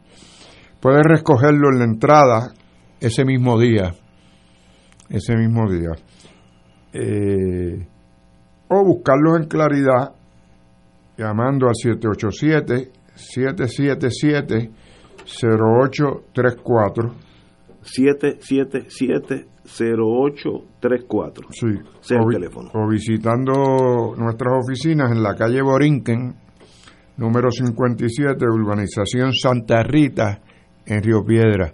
La La calle for- Borinqueña. Sí, la Borinqueña, calle Borinqueña, pero la forma más fácil de llegar es entrar a Santa, a Santa Rita, que es la forma puertorriqueña de, de encontrar los sitios y preguntar dónde es claridad. detrás. Exacto. Si usted se guía por el Darlington Detrás de Río Piedra, Darlington. por allá está llegando. Sí, sí, Guíese sí. por el Darlington. Sí. Y, y está bien Rotuladito. rotulado y eso sí, sí. Este jue- no, no jueves. Jueves 3 de octubre. 3 de octubre, así que tenemos tiempo. Teatro Conservatorio de Música de Puerto Rico. Sí. Libertad de prensa o prensa para libertad. Con Sí. estos cuatro amigos van a estar eh, indicando sus experiencias, que por lo menos el de Juan González no sabía que iba a aparecer, pero lo, lo he visto en Democracy Now, muy competente. Sí, sí, competente. Muy competente, muy serio. Reconocido, premiado como periodista y como reconocido como escritor igualmente. Eh, y, y va a aportar eh, por su profundidad, al igual que los otros, pero este va a aportar un ángulo de, de la diáspora desde el punto de vista de, de luchas. Eh, civiles y, y periodísticas. Pues eh, Luis de Jesús Reyes, pues es un periodista joven, pero experimentado y, y no todos los días un puertorriqueño es ancla de un noticiero fuera del país. Sí, eh, ¿Cuál es la sede de Telesur? Yo no la tengo. Caracas. Ah, Caracas. ¿En Caracas? Muy bien, muy bien. Sí. Caracas. Con, con ese no he tenido experiencia, pero Democracy Now! sí lo he visto. Sí, sí, sí. Y Yolanda y, y Candy Coto pues son dos periodistas de, de, primera. vasto Sí. reconocimiento y experiencia en el país. Eh, sí. Así que va a estar bueno. Florencio, un privilegio tenerte aquí. Jueves 3 a las 7 de la noche en el Teatro del Conservatorio de Música de Puerto Rico, el conversatorio titulado Libertad de Prensa o Prensa para la Libertad. Un renovado diálogo sobre el rol de la prensa partiendo de claridad y van a estar, como señaló eh, Florencio, Juan González, coancla de Democracy Now!, Yolanda Vélez Arcelay, Luis de Jesús Reyes y candidato. Acercándonos a octubre, danos una llamadita Sí, para que volver a hacer un un, recordatorio. No, no, yo voy a hacer algo eh, más creativo. No, Yo voy a dejar esta copia de claridad aquí. Muy bien. Y ustedes pueden hacer, no te limites a octubre, puede ser todos los días. qué grande. Muy De bien. aquí al, El hombre de un hombre- al No, jueves ese 3 de octubre. sabe, mira. No sé, debajo del es Desde bueno. allá de sociales, la Yupi para acá, ese muchacho No, pero- se ha movido. Mira, Ah, hay diferentes notas. Por ejemplo, esto es dentro del marco del 60 aniversario de Claridad. De Claridad. Que no es cáscara de coco, porque ustedes no pueden hablar de ningún otro periódico que haya cumplido 60 años en Puerto Rico de verdad. publicación ininterrumpida. Es. Pues yo le dejo aquí el- Pues muy bien. la información. Pues Florencio, un privilegio Florencio, tenerte aquí. Bienvenido a Fuego Gracias Cruzado. siempre. Vamos a una pausa, amigos. Fuego Cruzado está contigo en todo Puerto Rico.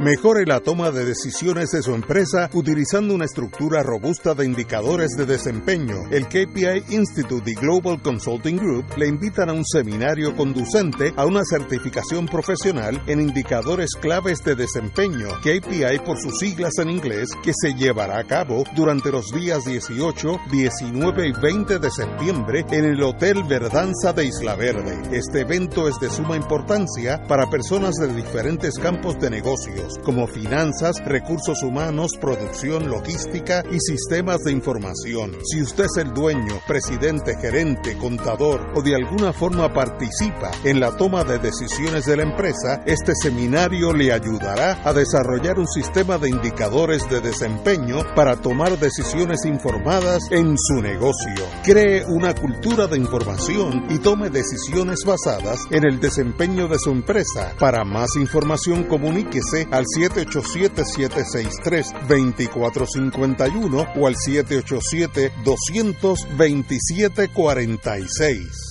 En una presentación de PSB, este año, Oro 92.5 FM y MMM, Caminemos Juntos, vuelven al escenario de Bellas Artes con el magno concierto del Bolero a la Balada Sinfónico. Domingo 10 de noviembre, 5 de la tarde en Bellas Artes de San Juan, con la Orquesta Filarmónica de Puerto Rico, dirigida por el maestro Roselín Pavón, presentando las voces de Sofi de Puerto Rico. Ayer cuando no El polifacético Rafael José. La carismática y dulce Michelle Brava. la nueva voz y el talento de Juan Pablo Díaz. Pero no fue suficiente. No fue suficiente. Y como invitado especial, Glenn Monroy. Del bolero a la balada sinfónico. Domingo 10 de noviembre, 5 de la tarde. Bellas Artes de San Juan. Compra tus boletos ya en Ticket Center 792-5000. Boletería de Bellas Artes 620-4444 y PSB 787-436-8773. Ustedes lo pidieron y Oro 92.5 FM y MMM los complace con el auspicio de Arroz Goya. Si quieres calidad, Arroz Goya te la da. Manteca de ubre la vaquita, el remedio de ayer, el alivio de siempre. Laboratorio Clínico Marbella en Vega Baja. Barrio Chino Asian Rican Cuisine en San Patricio Plaza. 787-781-6752. Cooperativa Seno Gandía. Solidez y futuro. Garaje Isla Verde. Encuentra tu Mercedes-Benz en Garaje Isla Verde. Mercedes-Benz. Lo mejor o nada. Tena. Comparta confiado una vida plena. Aceite Betis. Sabor Betis por encima de todo. Produce PSB. Te invita Oro 92.5 FM. Radio Paz 810 AM y Canal 13. Y ahora continúa Fuego Cruzado.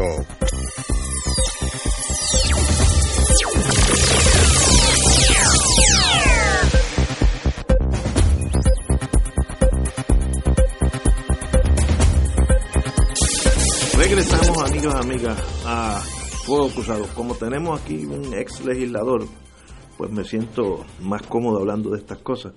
La Cámara Alta, el Senado,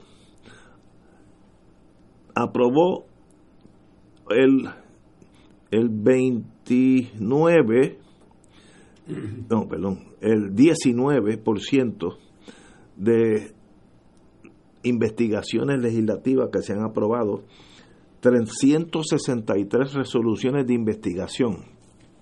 En este cuatenio, y solo han completado 70 de ellas. Eh, obviamente, el 81% de las investigaciones a la cual ha cometido el Senado, pues están así, en los escritorios, etcétera, etcétera. Eso no es, eso es típico, tú que pasaste, tú fuiste leído varias veces. Eh, ¿Qué comentario tiene que decir? Bueno, mira, lo, lo primero, Ignacio, es que desgraciadamente la noticia es peor que lo que tú dices.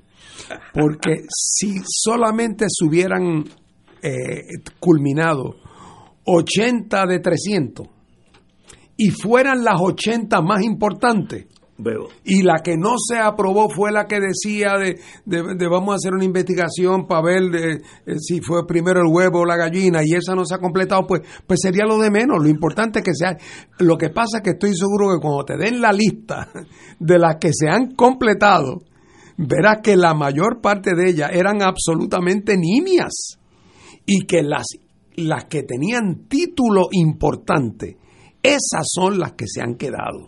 Veo. Y te lo digo porque es una lucha. Yo fui legislador, como tú dices, durante dos cuatrenios, eh, y tratar de que a, una, a, un, a un proyecto, a una resolución de investigación de uno, se la aprobaran, ya era una lucha, pero luego de que una vez aprobada la comisión la investigara, era problemático porque porque el staff de la comisión, aquellas personas que trabajan en la comisión, que son los que hacen la investigación, todos responden al presidente de la comisión y el presidente de la comisión los pone a trabajar en las investigaciones que a él le interesan, es decir, aquellas a las cuales él le piensa sacar rédito político.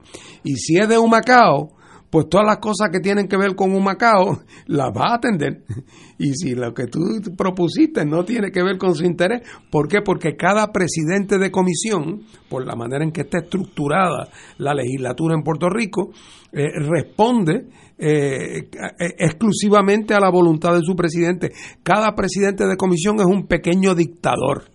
Y entonces, como el reglamento de la comisión le asegura que tiene una mayoría de su partido y los de la minoría están reducidos a eso, a una minoría, el resultado neto es que el trabajo investigativo por parte de la legislatura de Puerto Rico es de pobrísima calidad. Y así ha sido siempre, porque es fácil conseguir un, un- una primera plana o, una, o, Sí. o- o salir en la página 3 anunciando con bombos y platillos que la legislatura ha aprobado el hacer una investigación sobre tal cosa. Eso es fácil, pero luego que pase algo, eso es lo que es difícil. Eh, así que desgraciadamente eso es un área más en que el PNP y el, par- y el Partido Popular, eh, que han controlado ambas ramas durante toda la vida, eh, realmente la utilizan más que nada para propósitos de sus relaciones públicas electorales individuales eh, y que el número de asuntos serios en este país que requiere investigar la mayor parte de las veces eh, se tiene totalmente totalmente descuidado y los poderes que tiene la legislatura para llamar al Ejecutivo a capítulo, que en otros países se usan hasta el fondo. Aquí apenas se usan. Ese rol de fiscalización de la rama ejecutiva, que es uno de los roles principales de la legislatura, no es meramente aprobar leyes, es fiscalizar, es llamar al del Departamento de Agricultura y decirle, oiga, el año pasado le dimos tanto en el presupuesto que usted pidió, porque usted se comprometió a los siguientes cuatro programas, ¿qué ha pasado con esos programas? ¿Qué usted ha hecho con ese dinero? O sea, ese tipo de seguimiento Sí, de y fiscalización en Puerto Rico, como todos responden al mismo criterio partidista y todos se tapan unos a otros, el resultado neto es la ineficacia completa. Y ahora que para colmo de cuentos les han ido reduciendo eh, eh, el tamaño del presupuesto, ahora usan como excusa que le redujeron el presupuesto a las comisiones y que no pueden completar los estudios. Eso es mentira porque antes no los completaban tampoco. Y algunos de los empleados que ahora no tienen tampoco eran particularmente dedicados ni trabajadores, así que no se les echa mucho de menos por su productividad. Así es que desgraciadamente la legislatura como institución no se escapa de los mismos problemas que tiene la rama ejecutiva. El Senado de 363 resoluciones de investigación en lo que va de, de- de este cuatrenio, solamente completado 70. Quedan pues eh, casi el 70% por completar, que como, como dice Fernando, pues esto no es ahora, esto siempre ha sido así. Así que eso es una de las características de nuestra legislatura. Yo creo que una de las tragedias del, del modelo de partido único que estamos viviendo es que la legislatura abdicó eh, su responsabilidad fiscalizadora. Esto pues no es nuevo, lo vimos en la, los años de la hegemonía del Partido Popular, donde un poco pues eh, ese, ese poder fiscalizador pues quedó adormecido por la figura avasalladora de Luis Muñoz Marín y la, la connivencia al liderato legislativo, ¿no? No es hasta la alternancia, luego de las elecciones de 1968, que la legislatura eh, comienza a reivindicar muy tímidamente ese papel hasta la década de los 80 con eh, la investigación sobre el caso del Cerro Maravilla, que de hecho es la que crea mucha de la jurisprudencia que aplica hoy a- al- poder de la Asamblea Legislativa de, fiscali- de, investigación y fiscalización y la participación en ese, en ese ejercicio constitucional de las minorías parlamentarias. Es lamentable, yo en, en un, artículo similar sobre la Cámara hacía una excepción, que es este el representante eh, Juan Oscar Morales, eh, representante de San Juan, que preside la Comisión de Salud y que ha hecho un gran trabajo, tengo que decirlo, un gran trabajo en términos de eh, fiscalización y de investigación.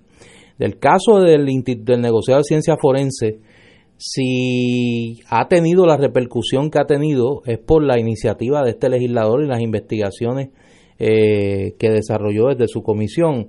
Eh, igual otros señalamientos que ha hecho, recuerdo que el negociado federal de investigación del FBI eh, hace poco, hablando de esta semana y de los temas que están en el, en el candelero, hace poco estuvo en la Cámara de Representantes eh, entrevistándolo a él y al representante popular eh, Jesús Manuel Ortiz por una información que surgió en la vista pública que estaba celebrando la Comisión de Salud en torno a la investigación de ACES y en la otorgación del contrato eh, de salud vital a, Triple S.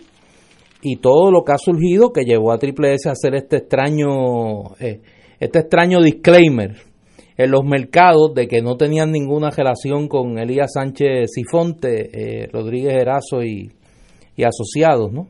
Eh, así que en la Cámara ha habido unos atisbos de, de fiscalización. El caso del Senado es muy lamentable. Allí, eh, a pesar de los alaridos, eh, la fiscalización al Ejecutivo ha sido mínima. Señores, tenemos que ir a una pausa, 7 menos cuarto. Fuego Cruzado está contigo en todo Puerto Rico. En Barrio Chino, Asian Rican Cuisine, encontrarás una variedad de platos chinos y criollos. Puedes combinar estos sabores para saciar tu paladar con lo que te gusta. Pepper steak con arroz manposteado, bistec encebollado con arroz chino, pollo a la naranja, agridulce, al ajillo, enchilado o a la plancha, mofongo de yuca, pionono spring rolls, dumplings, sopas lo mein, arroz barrio chino con amarillos dentro y mucho más. Estamos localizados en el Food Court de San Patricio Plaza. Llámanos 787-781-6752. 781-6752. Barrio Chino Asian Rican Cuisine. Cristo vive y quiere que tú estés vivo. Rumbo al lanzamiento oficial nacional del sexto Congreso Americano Misionero CAM 6. Sábado 19 de octubre en el Complejo Deportivo y Cultural de la Pontificia Universidad Católica Ponce. Comenzando a las 9 de la mañana y la Eucaristía a las 11. Queremos confirmar una vez más que la tarea de evangelización de todos los bautizados constituye la misión esencial de la iglesia. Ven y únete con nosotros sábado 19 de octubre en el Complejo Deportivo y Cultural de la Pontificia Universidad Católica Ponce. Radio Paz te ofrece el mejor motivo para levantarte temprano y disfrutar el comienzo de un nuevo día de lunes a viernes con Enrique Liboy y Radio Paz en la mañana. La dosis perfecta de noticias, deportes y éxitos musicales de todos los tiempos, humor y curiosidad calendario de actividades y tus peticiones musicales por el 787-300-4982. Conéctate con el 810 AM de lunes a viernes con Enrique Liboy y Radio Paz en la mañana. ¿Sabías que existen cooperativas de trabajo, agrícola, vivienda, transporte, supermercados, farmacias, comunales, juveniles, entre otras? Para conocer más acerca de los beneficios y servicios del cooperativismo, sintoniza el programa radial de la Liga de Cooperativas de Puerto Rico, Cooperativismo por Puerto Rico, todos los martes a las 4 de la tarde por aquí por Radio Paz 810 AM. Y ahora continúa Fuego Cruzado.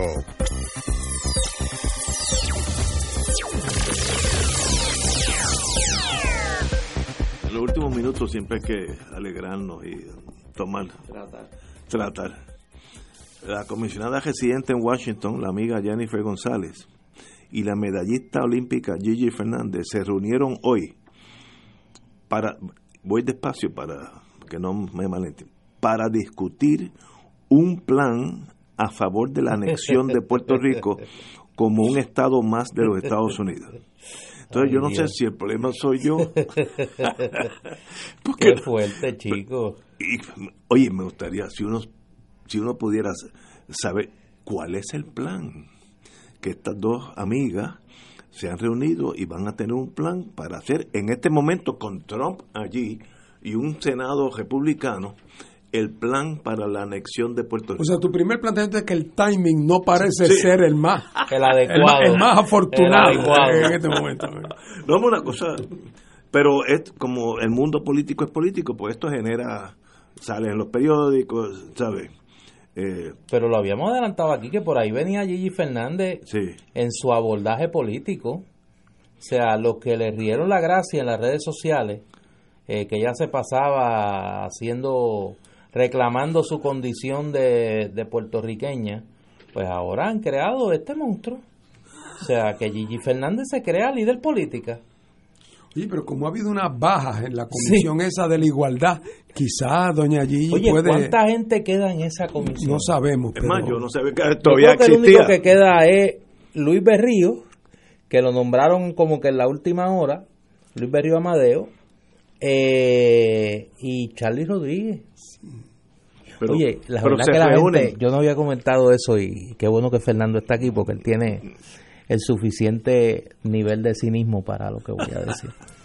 Oye, Charlie Rodríguez publicó hace poco, déjame ver si yo lo encuentro aquí, un tuit, es que hay que ser, es, es- es que aquí como que hay una, en, hay una epidemia de carifresco en Puerto Rico. Eh, este señor publicó un tuit contestándole a Trump eh, la acusación de que Puerto Rico era uno de los lugares más corruptos. El, bajo la nación americana, lo que tú decías. No, eso lo dijo días. Trump, pues yo lo oí. Y entonces él sacó un una tabla. Míralo aquí. Lo voy a leer. Este es un tuit del 30 de agosto. El presidente Trump debería mirar, estoy traduciendo porque lo escribió en inglés, debería mirar a la rampante corrupción en los Estados en las ciudades de los Estados Unidos continentales antes de acusar a Puerto Rico. La corrupción en el territorio, en la isla territorio palidece en comparación con lo que ocurre en las principales ciudades del territorio continental de los Estados Unidos, tal y como expone la revista Forbes. Digo, yo no sé, Eh, como que hay unos temas que la gente en ciertas circunstancias no deberían atreverse a hablar, porque es que después, yo lo digo aquí mucho, a ver si me si alguien me hace caso, la historia es implacable. Y ese tuit está ahí. Y yo no sé qué va a pasar. Cuando pase lo que va a pasar con ese tuit de Charlie Rodríguez. A mí se me había olvidado citarte ese, pero creo que esta semana es bien útil para eso, para yo citarte, citarte ese tuit de Charlie Rodríguez y que lo refresquemos. Hay que retratarlo antes que lo borre o que otras personas entren en su cuenta y empiecen a, ven acá, ahora te pregunto yo, tú que tú que sabes de esas cosas. Eh, eh, en las redes sociales el FBI se mete y, y- sí, Ellos tienen una oficina para eso. Oficina. Eh, que y ICE, ICE también tiene, que la conocí una vez, un caso eh, que tuve que conocerla, una señora como de extracción. que tú no hubieses querido Sí, conocerla. hubiera sido tu vida hubiese sido tu vida hubiese sido este mejor Pero ellos tienen, eh, primero que no, eh, no hay privacidad, el concepto de privacidad en mi teléfono, eso esa señal sale al aire. mira yo no lo había guardado eh, y lo guardé por si acaso porque creo que esta semana hay que tenerlo mira accesible. Ese tweet de Charlie Rodríguez. Fernando, diga usted, deme su opinión. Fernando no mira Fernando está atónito Sí, sí, está- atónito entre Gigi Fernández Sí, y, yo creo que- y le hemos el dado- curso anticorrupción de Charlie Rodríguez. Yo creo que en el caso de Gigi Fernández, otra posible explicación para esta iniciativa de la comisionada residente es que a veces cuando uno va al quirófano, los efectos de la anestesia se extienden durante algunos días después de la operación. Sí. Y es posible que doña Jennifer todavía esté en un semi-recovery eh, y por lo tanto todavía no ha pasado juicio, pero no cabe duda de que a la luz del resultado de la Comisión de la Igualdad, el próximo paso, Gigi Fernández.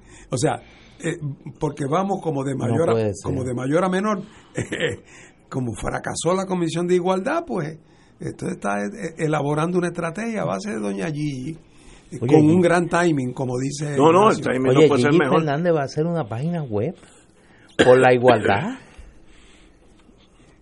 Es interesante porque no sé, tú ahorita leíste algo de, de las primeras noticias que salieron de la visita de la gobernadora allá a Washington y una de las cosas que se especulaba en esa caravana gitana que ella está llevando allá a Washington, qué papel va a jugar si alguno y con quién va a discutir el tema del estatus, porque cuando ella inicialmente en su primera entrevista al principio de la luna de miel, ella dijo que ella no pensaba darle prioridad al tema del estatus, eh, sus dos eh, chaperones o guardaespaldas, eh, Tomás Rivera Schatz y, y Carlos Johnny Méndez, saltaron y dijeron, no, no, no, no, eso no puede ser, la estabilidad tiene que ser la prioridad. Así que no sé si es que la iniciativa a favor de la estadidad de la cual estaban hablando Tomás y Johnny Méndez es la reunión de Jennifer con Gigi Fernández. Si a eso se reduce la iniciativa Pero- estadista. No, es que yo estoy tan perdido que se me hace difícil hasta ah, formar pe- pensamiento.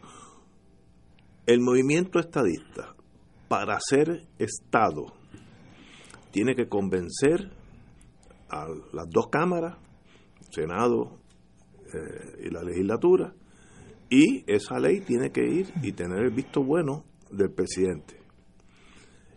Alguien que más o menos camine recto, eh, puede pensar que en este momento la estadidad en Puerto Rico tiene un por ciento, no, no, no, un por ciento, uno de cien, de pasar el Senado de Puerto Rico.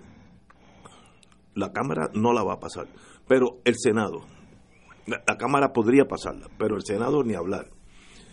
Y una vez que pase unánimemente las dos cámaras y se llegue esa ley al escritorio de Trump, el que está haciendo una muralla y le está sacando dinero aún a la Guardia Costanera de Puerto Rico, lo, lo dejó mondado para que no entren los mexicanos. Ese mismo maestro va a hacer esto. Sigo, ¿qué timing? ¿Cómo, cómo?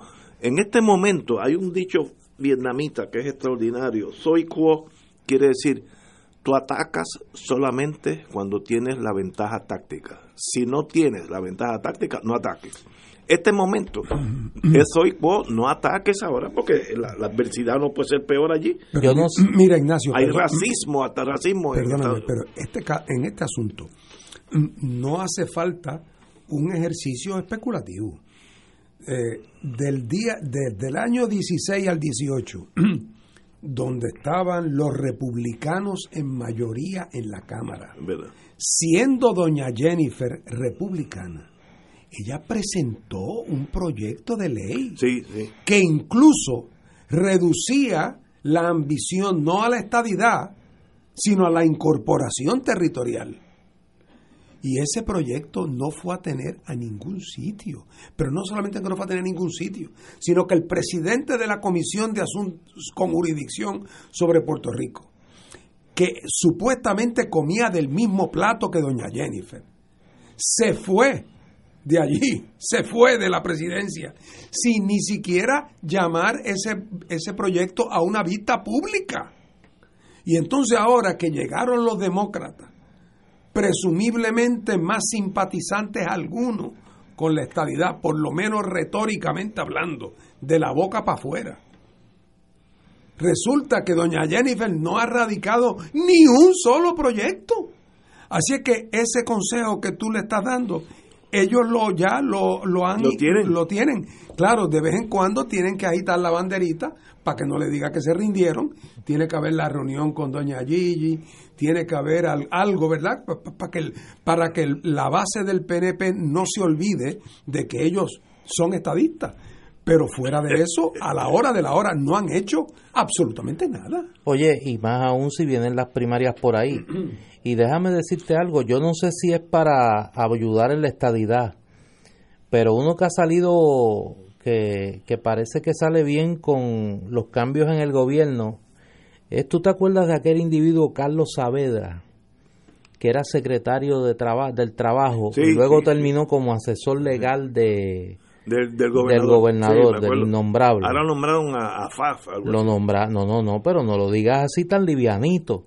Se lo llevaron a un puesto de confianza en AFAF al son de 11.666 dólares mensuales, 140 mil dólares anuales. Le van a dar a este sujeto. Pero dale gracias a Dios que no lo contrató el de energía eléctrica, porque además lo hubiera instalado en el Vanderbilt. Ah, no, sí, no, le a da- a 300 diarios. Bueno, el equivalente, le daría un cuartito en el Vanderbilt. Que ya eso se olvidó. Ya nadie ha hecho nada, nadie ha hecho nada con eso, empezando por Wanda Vázquez. Pero es que, wow. Mira, eh, hoy es lunes, antes que nos vayamos.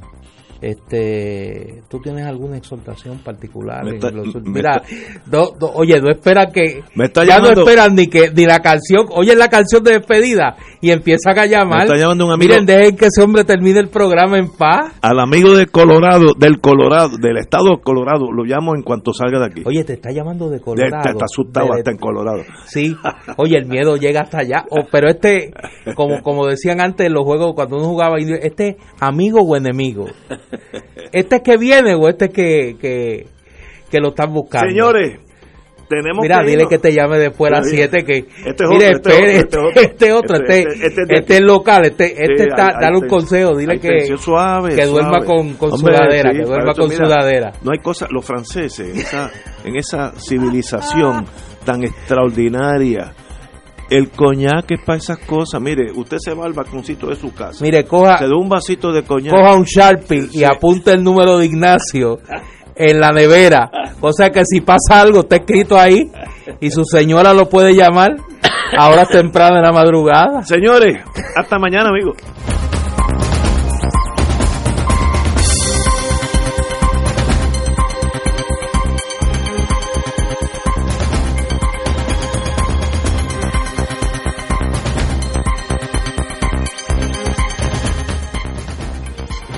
Esta emisora y sus anunciantes no se solidarizan necesariamente con las expresiones vertidas en el programa que acaban de escuchar.